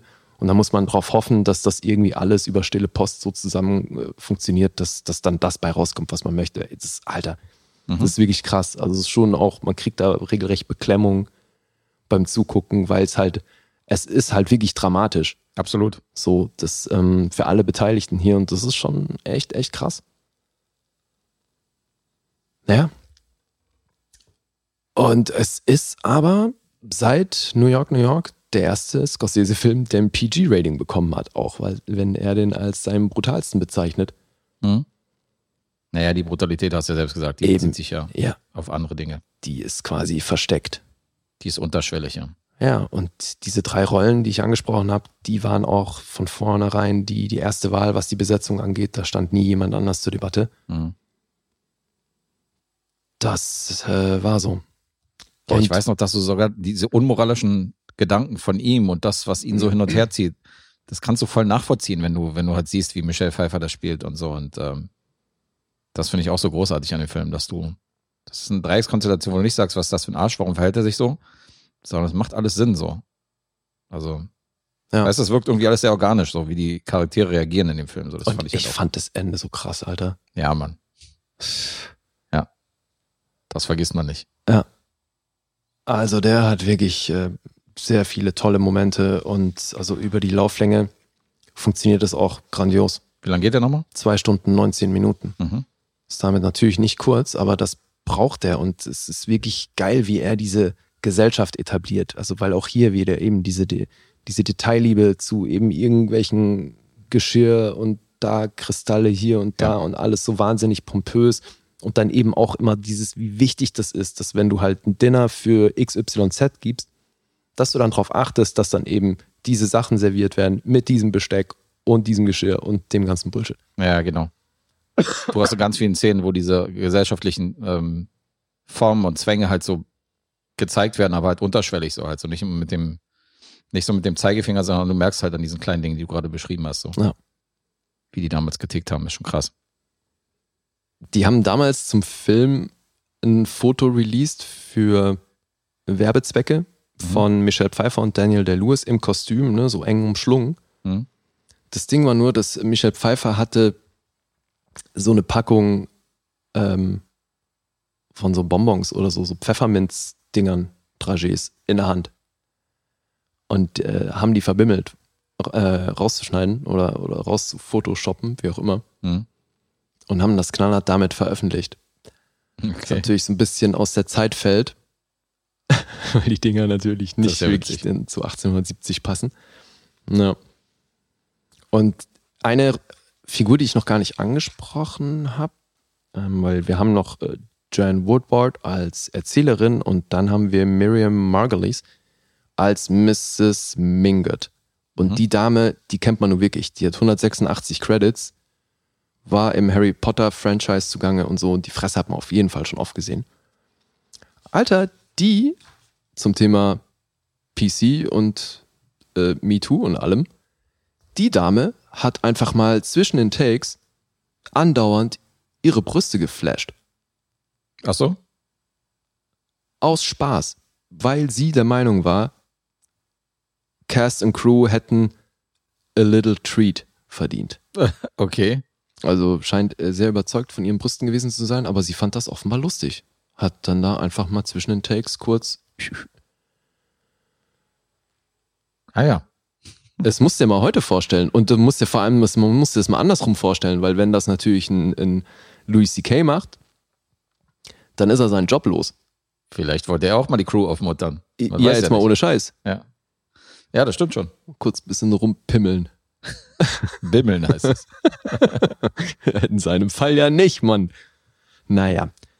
Ähm, jedenfalls hat die Dame sich dann im Nachhinein äh, so ein bisschen negativ geäußert, weil sie gesagt hat, dass sie es nicht verstanden hat, dass die Winona Ryder hier für die beste Nebenrolle nominiert haben. Sie sagt, die, die Nominierung von Ryder in der Nebenrollenkategorie hat verhindert, dass sie eine Nominierung bekommen hat. Also, Margulies. Ach so. Sonst hätte sie eine bekommen, ja. Sagt sie. Ne, weil dieses ist jetzt wieder dieses Campaigning, weil aus ihrer Warte war Winona Ryder eine Hauptrolle. Mhm. Jetzt kann man das natürlich so oder so sehen. Man könnte auch sagen, ne, beiden Hauptrollen, Daniel Day-Lewis und Michelle Pfeiffer und Nebenrolle Winona Ryder. Man könnte auch sagen, alle drei Hauptrollen. Eben. Jetzt, was so Screentime angeht, ist Michelle Pfeiffer definitiv präsenter als Winona Ryder. Aber wieso sollte man nicht zweimal die gleich, äh, zweimal aus dem Film eine Nebendarstellerin nominieren können in einer Kategorie? Das geht doch auch. Ja, aber damit boykottierst du natürlich sofort den einen oder anderen. Das ja. Das wird natürlich nicht gerne gemacht, Ja. dass du aus dem gleichen Film in der gleichen Kategorie bist. Ist aber schon vorgekommen. Ist vor allem danach auch Mhm. oft mal vorgekommen. Aber äh, ja, das war halt so ihr Statement nach dem Ding. Ich weiß jetzt nicht, ob man sie hier hätte Oscar nominieren müssen. Ja, interessant fand ich nur, dass Jay Cox, das war der Produzent des Films, dass der seinem Freund Scorsese dieses Buch von Edith Wharton schon 1980 gegeben hat. Dann hat Herr Scorsese erstmal sieben Jahre gebraucht, bis er das Ding überhaupt das erste Mal gelesen hat. Mhm. Und schlussendlich hat er es erst 93 verfilmt. Weil der halt, ja, wie gesagt, ewig lang offenbar den perfekten Stoff für ihn rumliegen hatte, aber es halt nie gelesen hat. Hat ein bisschen gedauert, okay. Nee, weil wohl Jay Cox auch zu ihm gesagt hat, kann ich zitieren, when you do that romantic piece, this one is you. Ja. Und dann eben hat es sieben Jahre gedauert, bis das Ding überhaupt mal gelesen hat, die Pfeife. Aber ist ein guter Film herausgekommen, muss ich schon sagen. Freut mich sehr, dass du den nicht abstrafst. Ja, zumal es ist trotz allem natürlich nicht mein Genre. Ne? Also wenn ich mir eins aussuchen müsste, dann wird selten das. Deswegen bin ich auch echt froh, dass ich den jetzt gesehen habe. Aber es ist schon beeindruckend. Ich meine, ich habe ja schon eine Menge gesehen. Das ist jetzt auch nicht mein Lieblingsgenre. Ich habe aber schon einige gesehen von denen. Und wenn du die gegenüberstellst, so mit den Großen, die mal genannt werden, so gefährliche Liebschaften und wie sie alle heißen hier, ähm, wie heißt denn der andere? Naja, da gibt's ja Tausende irgendwie aus diesem Genre. Dann finde ich, ist Naja, der schon Pride and Prejudice ist ja auch so Genau. der Go-To-Film, wenn es um genau auf jeden Fall Sinn und. Sinnlichkeit richtig. Und ähm, da finde ich Zeit der Unschuld. Nee, das ist meisten äh. Stolz und Vorurteil ist das. Oder heißt der, heißt der Film? Ach, Stolz das und Vorteil, Buch richtig. Aber Sinn und Sinnlichkeit ist zum Beispiel auch eine, ein Period Piece. Ja, aber das ist dann eben Sense and Sensibility, glaube ich. Richtig, richtig, richtig. Jane Austen. Ja, beides von ihr. Ja. Nee, da ist Zeit der Unschuld für mich schon ganz vorne. Hm, das kann ich verstehen. Mein Lieblingsfilm aus dem Genre. Ja. Weil eben, also hier geht's halt auch, naja, man kann nicht sagen, es geht nicht um die Zeit, aber das, das Geile an diesem Film ist halt wirklich dieses brutale ähm, Beziehungsgeflecht. Mhm. Auf jeden Fall. Ja, war tatsächlich finanziell ein Flop, ne? Das hat 34 Millionen gekostet, hat nur knapp über 32 eingespielt. Mhm. Das hat nicht funktioniert. Mhm, Na gut. Das ist aber natürlich, ne, wenn du halt 1990 Goodfellas machst und dann kommst du mit so einem Film an, da sind wahrscheinlich erstmal viele Leute so ein bisschen überfordert mit. Klar. In den ersten Tagen sind die Mafia-Typen noch reingerannt und dann haben sie gesagt, nee, Alter, keine Schießerei, nichts, geht da nicht rein. Ja, eben. Aber, also bin ich voll bei dir, definitiv ein unterschätzter Scorsese-Film. Mhm. Total. Also einer, den auch niemand kennt, so. Wenn, du- wenn du fragst, so Zeit der Unschuld, hast du den denn gesehen von Scorsese, dann kommt meistens, nee, kenne ich nicht. Ja, und jetzt gab es bei mir natürlich äh, viele Anlässe, den zu sehen. Allen voran, dass du gesagt hast, dass das so ein guter Film ist. Mhm. Äh, dann natürlich will ich früher oder später alles von Daniel Day-Lewis und sowieso von Scorsese gesehen haben. Deswegen alles richtig gemacht. Sehr gut. Ja.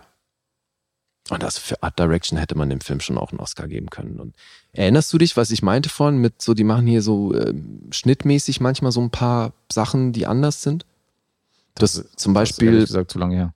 ähm, als sie in der Oper sind, auch recht zu Beginn, so einer der ersten Momente auch, Mhm. wo Archer Alan sieht. Oh ja, jetzt erinnere ich mich an die Szene. Ja, stimmt. Da guckt er mit dem, sie guckt mit dem Opernglas durch die Gegend und er auch. Mhm. Und dann siehst du die POV durchs Opernglas. Und das ist aber wie eine ganz schnelle Montage. Das sind fast schon einzelne Frames aneinander geballert. Mhm. Also nicht einzelne, weil die würdest du ja nicht sehen, aber halt ein paar Frames immer nur so zack, zack, zack. Ganz unterschiedliche, so, so dass du kurz, dass er damit zeigt, wie er halt das Publikum abscannt, Ja, stimmt. aber halt wirklich so gefühlt im Zeitraffer. Ja, jetzt, wo du sagst. Solche Sachen. Und dann mit diesen Einstrahlungen und so durch das, durch das Opernglas. Das die machen hier schon, oder dann eben auch bei diesen Fahrten über, äh, durch die Räume, wenn du so ihn verfolgst und dann äh, über die Gemälde gehst und alle die Tische und alles, was da aufgebaut ist und so, ist schon echt krass. Voll cool. Ja, also hat der Herr Ballhaus auch echt auf die Kacke gehauen, weil Ja, das, das, hatte ich nicht äh, auf dem Schirm, dass er der Kamera, dass Ka- er die Kamera gemacht hat. kameramäßig ist das hier schon auch echt groß. War bei der Musik auch jemand namhaftes beteiligt? Das habe ich gar nicht nachgeguckt, zumal die war ja Oscar nominiert, da müsste man doch eigentlich schon. Ich guck mal nach. Mach mal. Kann mir schon vorstellen, bei so einem Müsste eigentlich auch irgendein aufwendigen Ding, dass da jemand ne? namhaftes hintersteckt. Ja, denke ich auch. So. Gucken wir nochmal. Ähm, Elmer Bernstein. Bernstein, du hast, okay. Ja, den kennt man noch. Okay. Ja. So viel zu The Age of Innocence. Dann sage ich mal was zu den Punkten. Hast du jetzt nochmal abschließend, hast du jetzt irgendwas auszusetzen, außer dass nicht hundertprozentig jetzt unbedingt dein Genre ist? Nee. Am Film? Nee. Okay. Nee, im Gegenteil. Sag ich ja, ich habe ja eigentlich nur, po- nur Positives. Hm? 7,2 gibt's von den IMDb-Usern. Äh, Metascore liegt hier bei 90. Das ist ordentlich. Krass. Auf Rotten Tomatoes wiederum gibt's von der Kritik 7,4. Das ist auch gar nicht mal so gut. Und 3,8 vom Publikum. Auf Letterboxd auch dieser Film bei einer 3,7. Hm. Das ist auch Verhalten, ne? Ist eher Verhalten, ja. Wäre ich abgefahren. Tja, das ist jetzt nicht so leicht bei dir. Warum? Naja, warum? Weil, also für mich ist das eine 10, Aha. kann ich an der Stelle sagen, weil wenn ich sage, das ist mein liebstes Period-Piece aller Zeiten und ähm, ich habe da nichts dran auszusetzen, das ist ein sehr super Darstellertrio, die Handlung mochte ich und ich bin über 140 Minuten oder was du da gesagt hast, komplett unterhalten, ohne dass da groß was passiert. So, also jetzt so, wie man sich vorstellt, zum Beispiel, dass in einem Film was passiert. Ähm, hat mich da schon erstaunt damals, wie krass dieser Film mich beeindruckt hat. Ähm, Ja, er deckt ja auch einen relativ langen Zeitraum ab. Deswegen finde ich auch da, ne, so diese Parallele zu Barry Lyndon, mhm. habe ich schon gesehen. Und wie gesagt, äh, gerade auch durchs Ende, da es hat mich schwer beeindruckt. ich sag 9,5. Ich bin mal neun. Na, 9 doch. Okay. Ja, aber immerhin. Immerhin. The Age of Innocence, wirklich, wirklich ein unterschätzter Film. Das äh, freut mich, dass du hier bei einer 9 gelandet bist. Das ist doch, das kann man auch vertreten. Ja, wie gesagt, den Punktabzug gab's, weil es wird trotzdem nicht mein Lieblingsgenre. Und ähm, den werde ich mir wahrscheinlich jetzt nicht noch oft angucken. Mhm. Aber es ist trotzdem ein geiler Film. Ey. Cool. Aber Alter, dann musst du dir mal äh, den Leopard angucken. Habe ich doch schon. Ach so? Da haben wir doch schon drüber geredet. Ja, ja. Wenn wir, natürlich haben wir darüber geredet, weil ich sehr über den Film gesprochen habe, aber dann, äh, ich hab, wusste nicht mehr, dass du den kennst. Aber ähm, der Aber kam nicht der, so gut weg bei Der mir. kam bei dir nicht so Nee, gut den weg. fand ich ja, halt gut, irgendwie der ist halt, ja, der ist auch deutlich äh, langsamer und Mhm. länger und so, ja. Aber klar geht es auch um die sozialen Schichten und um die Zwänge und so. Also logisch sehe ich die Parallelen. Aber dann lieber Zeit der Unschuld.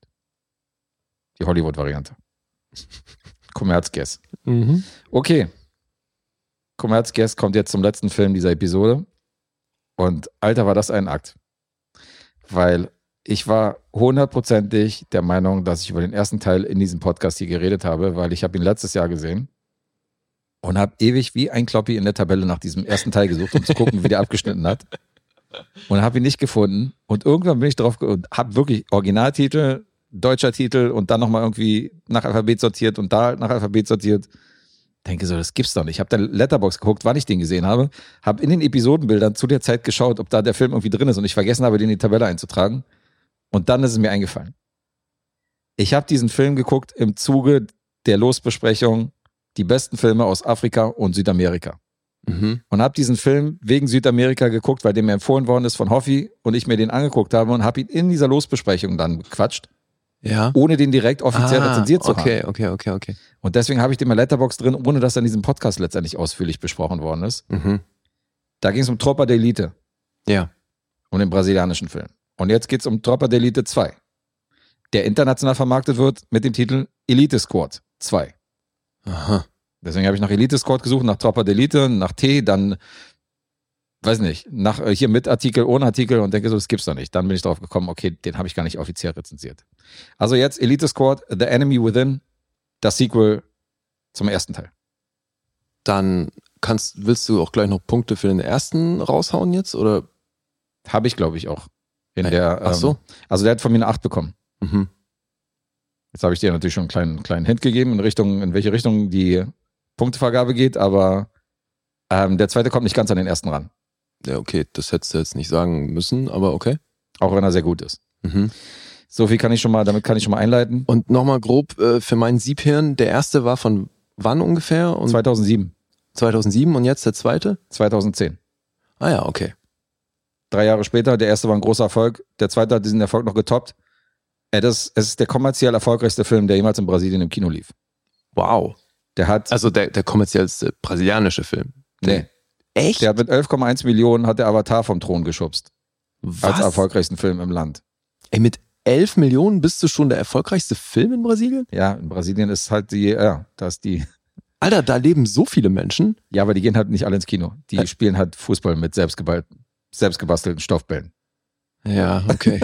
Ist halt ein armes Land, die rennen halt wirklich nicht alle ins Kino und dadurch äh, sind das Ja. andere Zahlen. ja, aber 11 Millionen, also Aber mit 11,1 Millionen hast du den erfolgreichsten Film hingelegt. okay, krass.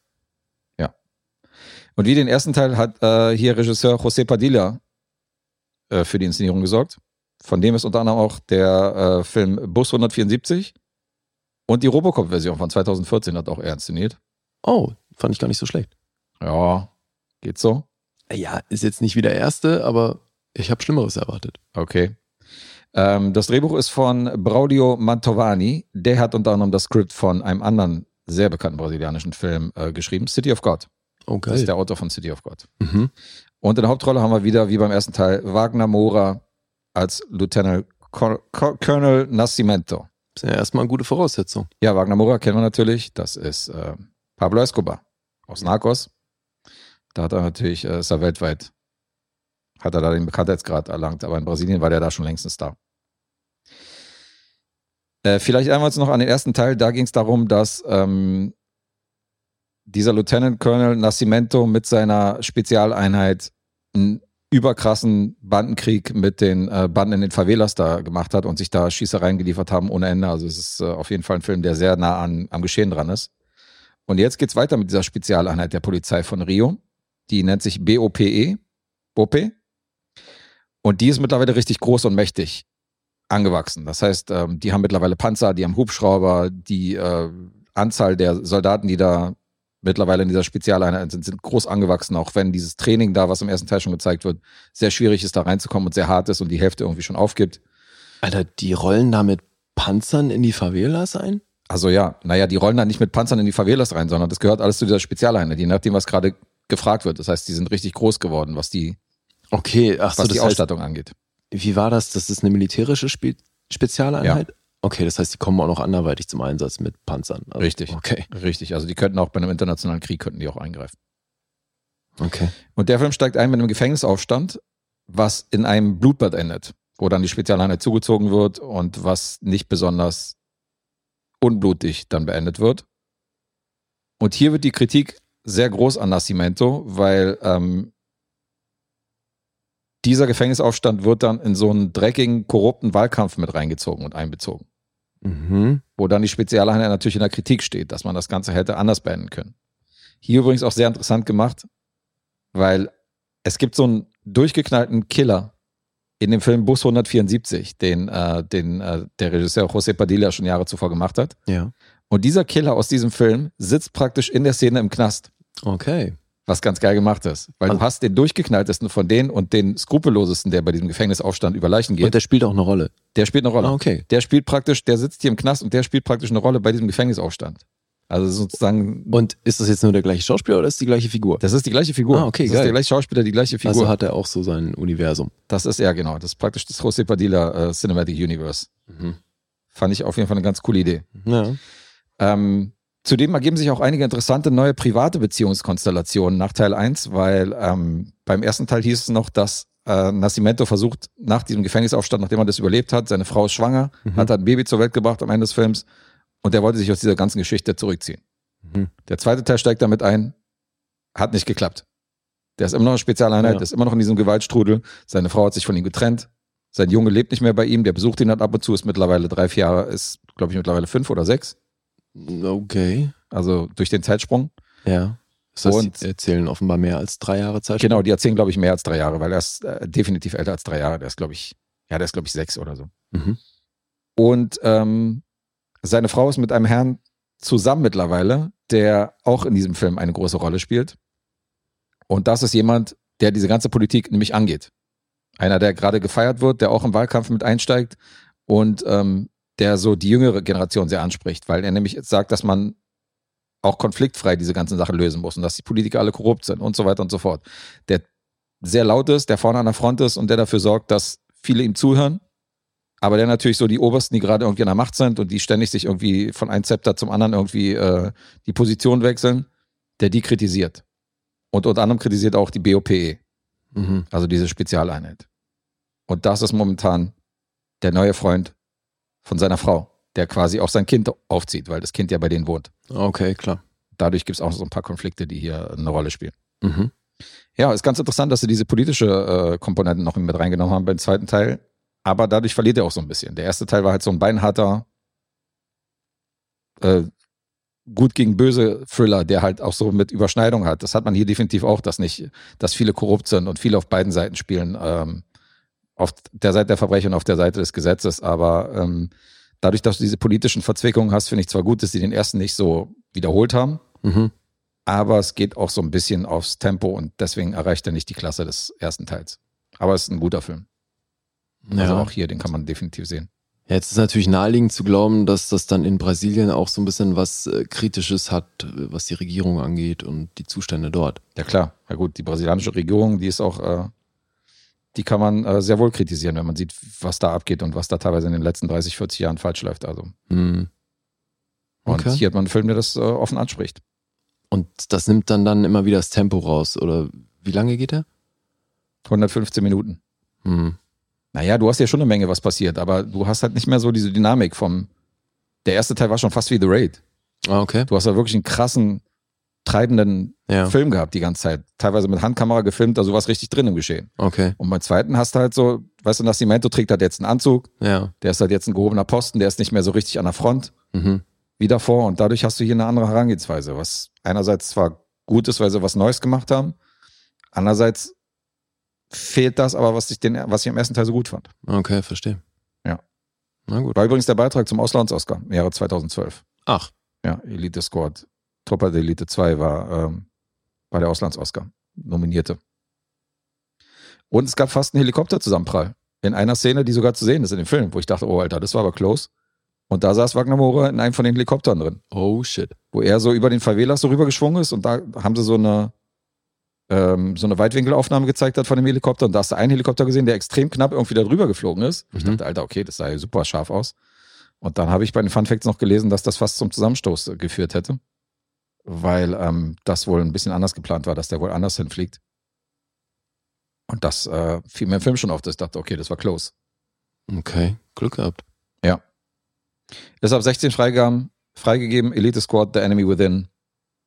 Action, Krimi, Drama, Thriller. Guter Film von 2010. Punkte? Mhm. IMDb 8,0. Hat einen Metascore von 71. Rotten Tomatoes, gute Zahlen. 7,0 ähm, von der Kritik und 4,3 von der Audience. Mhm. Letterboxd 3,9. 4,3 von der Audience, Alter. Das ist schon alles. Ja gut, wenn das der erfolgreichste Film in Brasilien war, ne? dann ein paar euphorisch sein. Ja, klar, auf jeden Fall. Aber was war Letterboxd? Aber ich meine, selbst Fuck You Goethe war ja hier erfolgreich. Das heißt nicht, dass der bei 4,3 bei Rotten Tomatoes dann landet. Also Weiß ich nicht. ist ja auch nicht immer, Das ist das Publikum. ja. Aber weil viele reinrennen, heißt ja nicht, dass alle den noch geil finden. Das Nee, ist, nee, äh, klar. was, Das sind zwei Ja. verschiedene Paar Schuhe. Was hast du gefragt? Letterboxd war 3,9. 3,9. Mhm. Wow. Alles richtig gut. Ja. Du klangst jetzt nicht so begeistert. Na doch. Der ist schon gut. Hm, okay, dann sage ich 7,5. Sieben.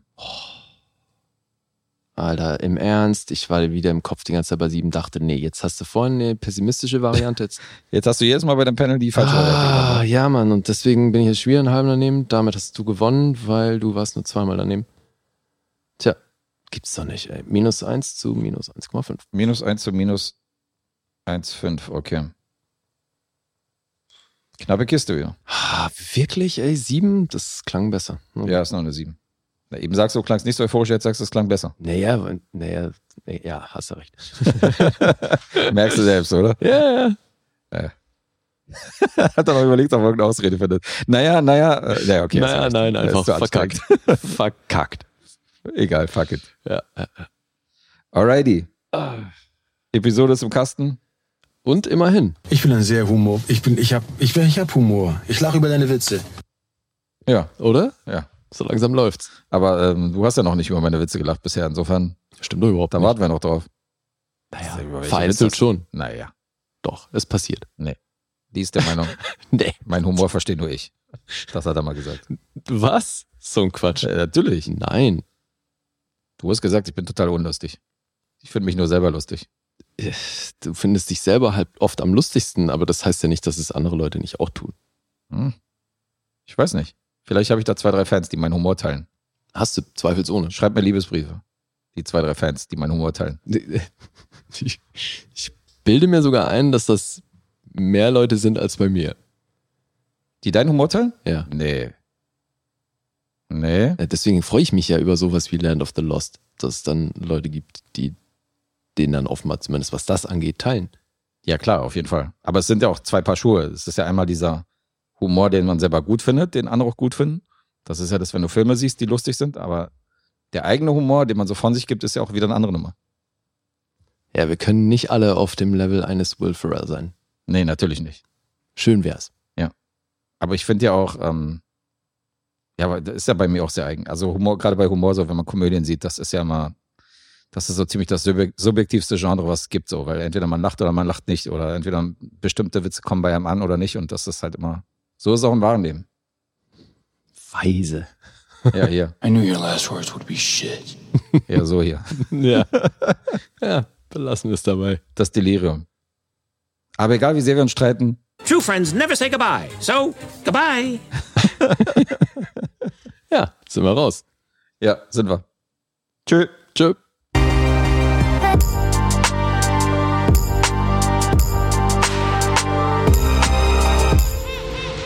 Bewegt Bild Banausen.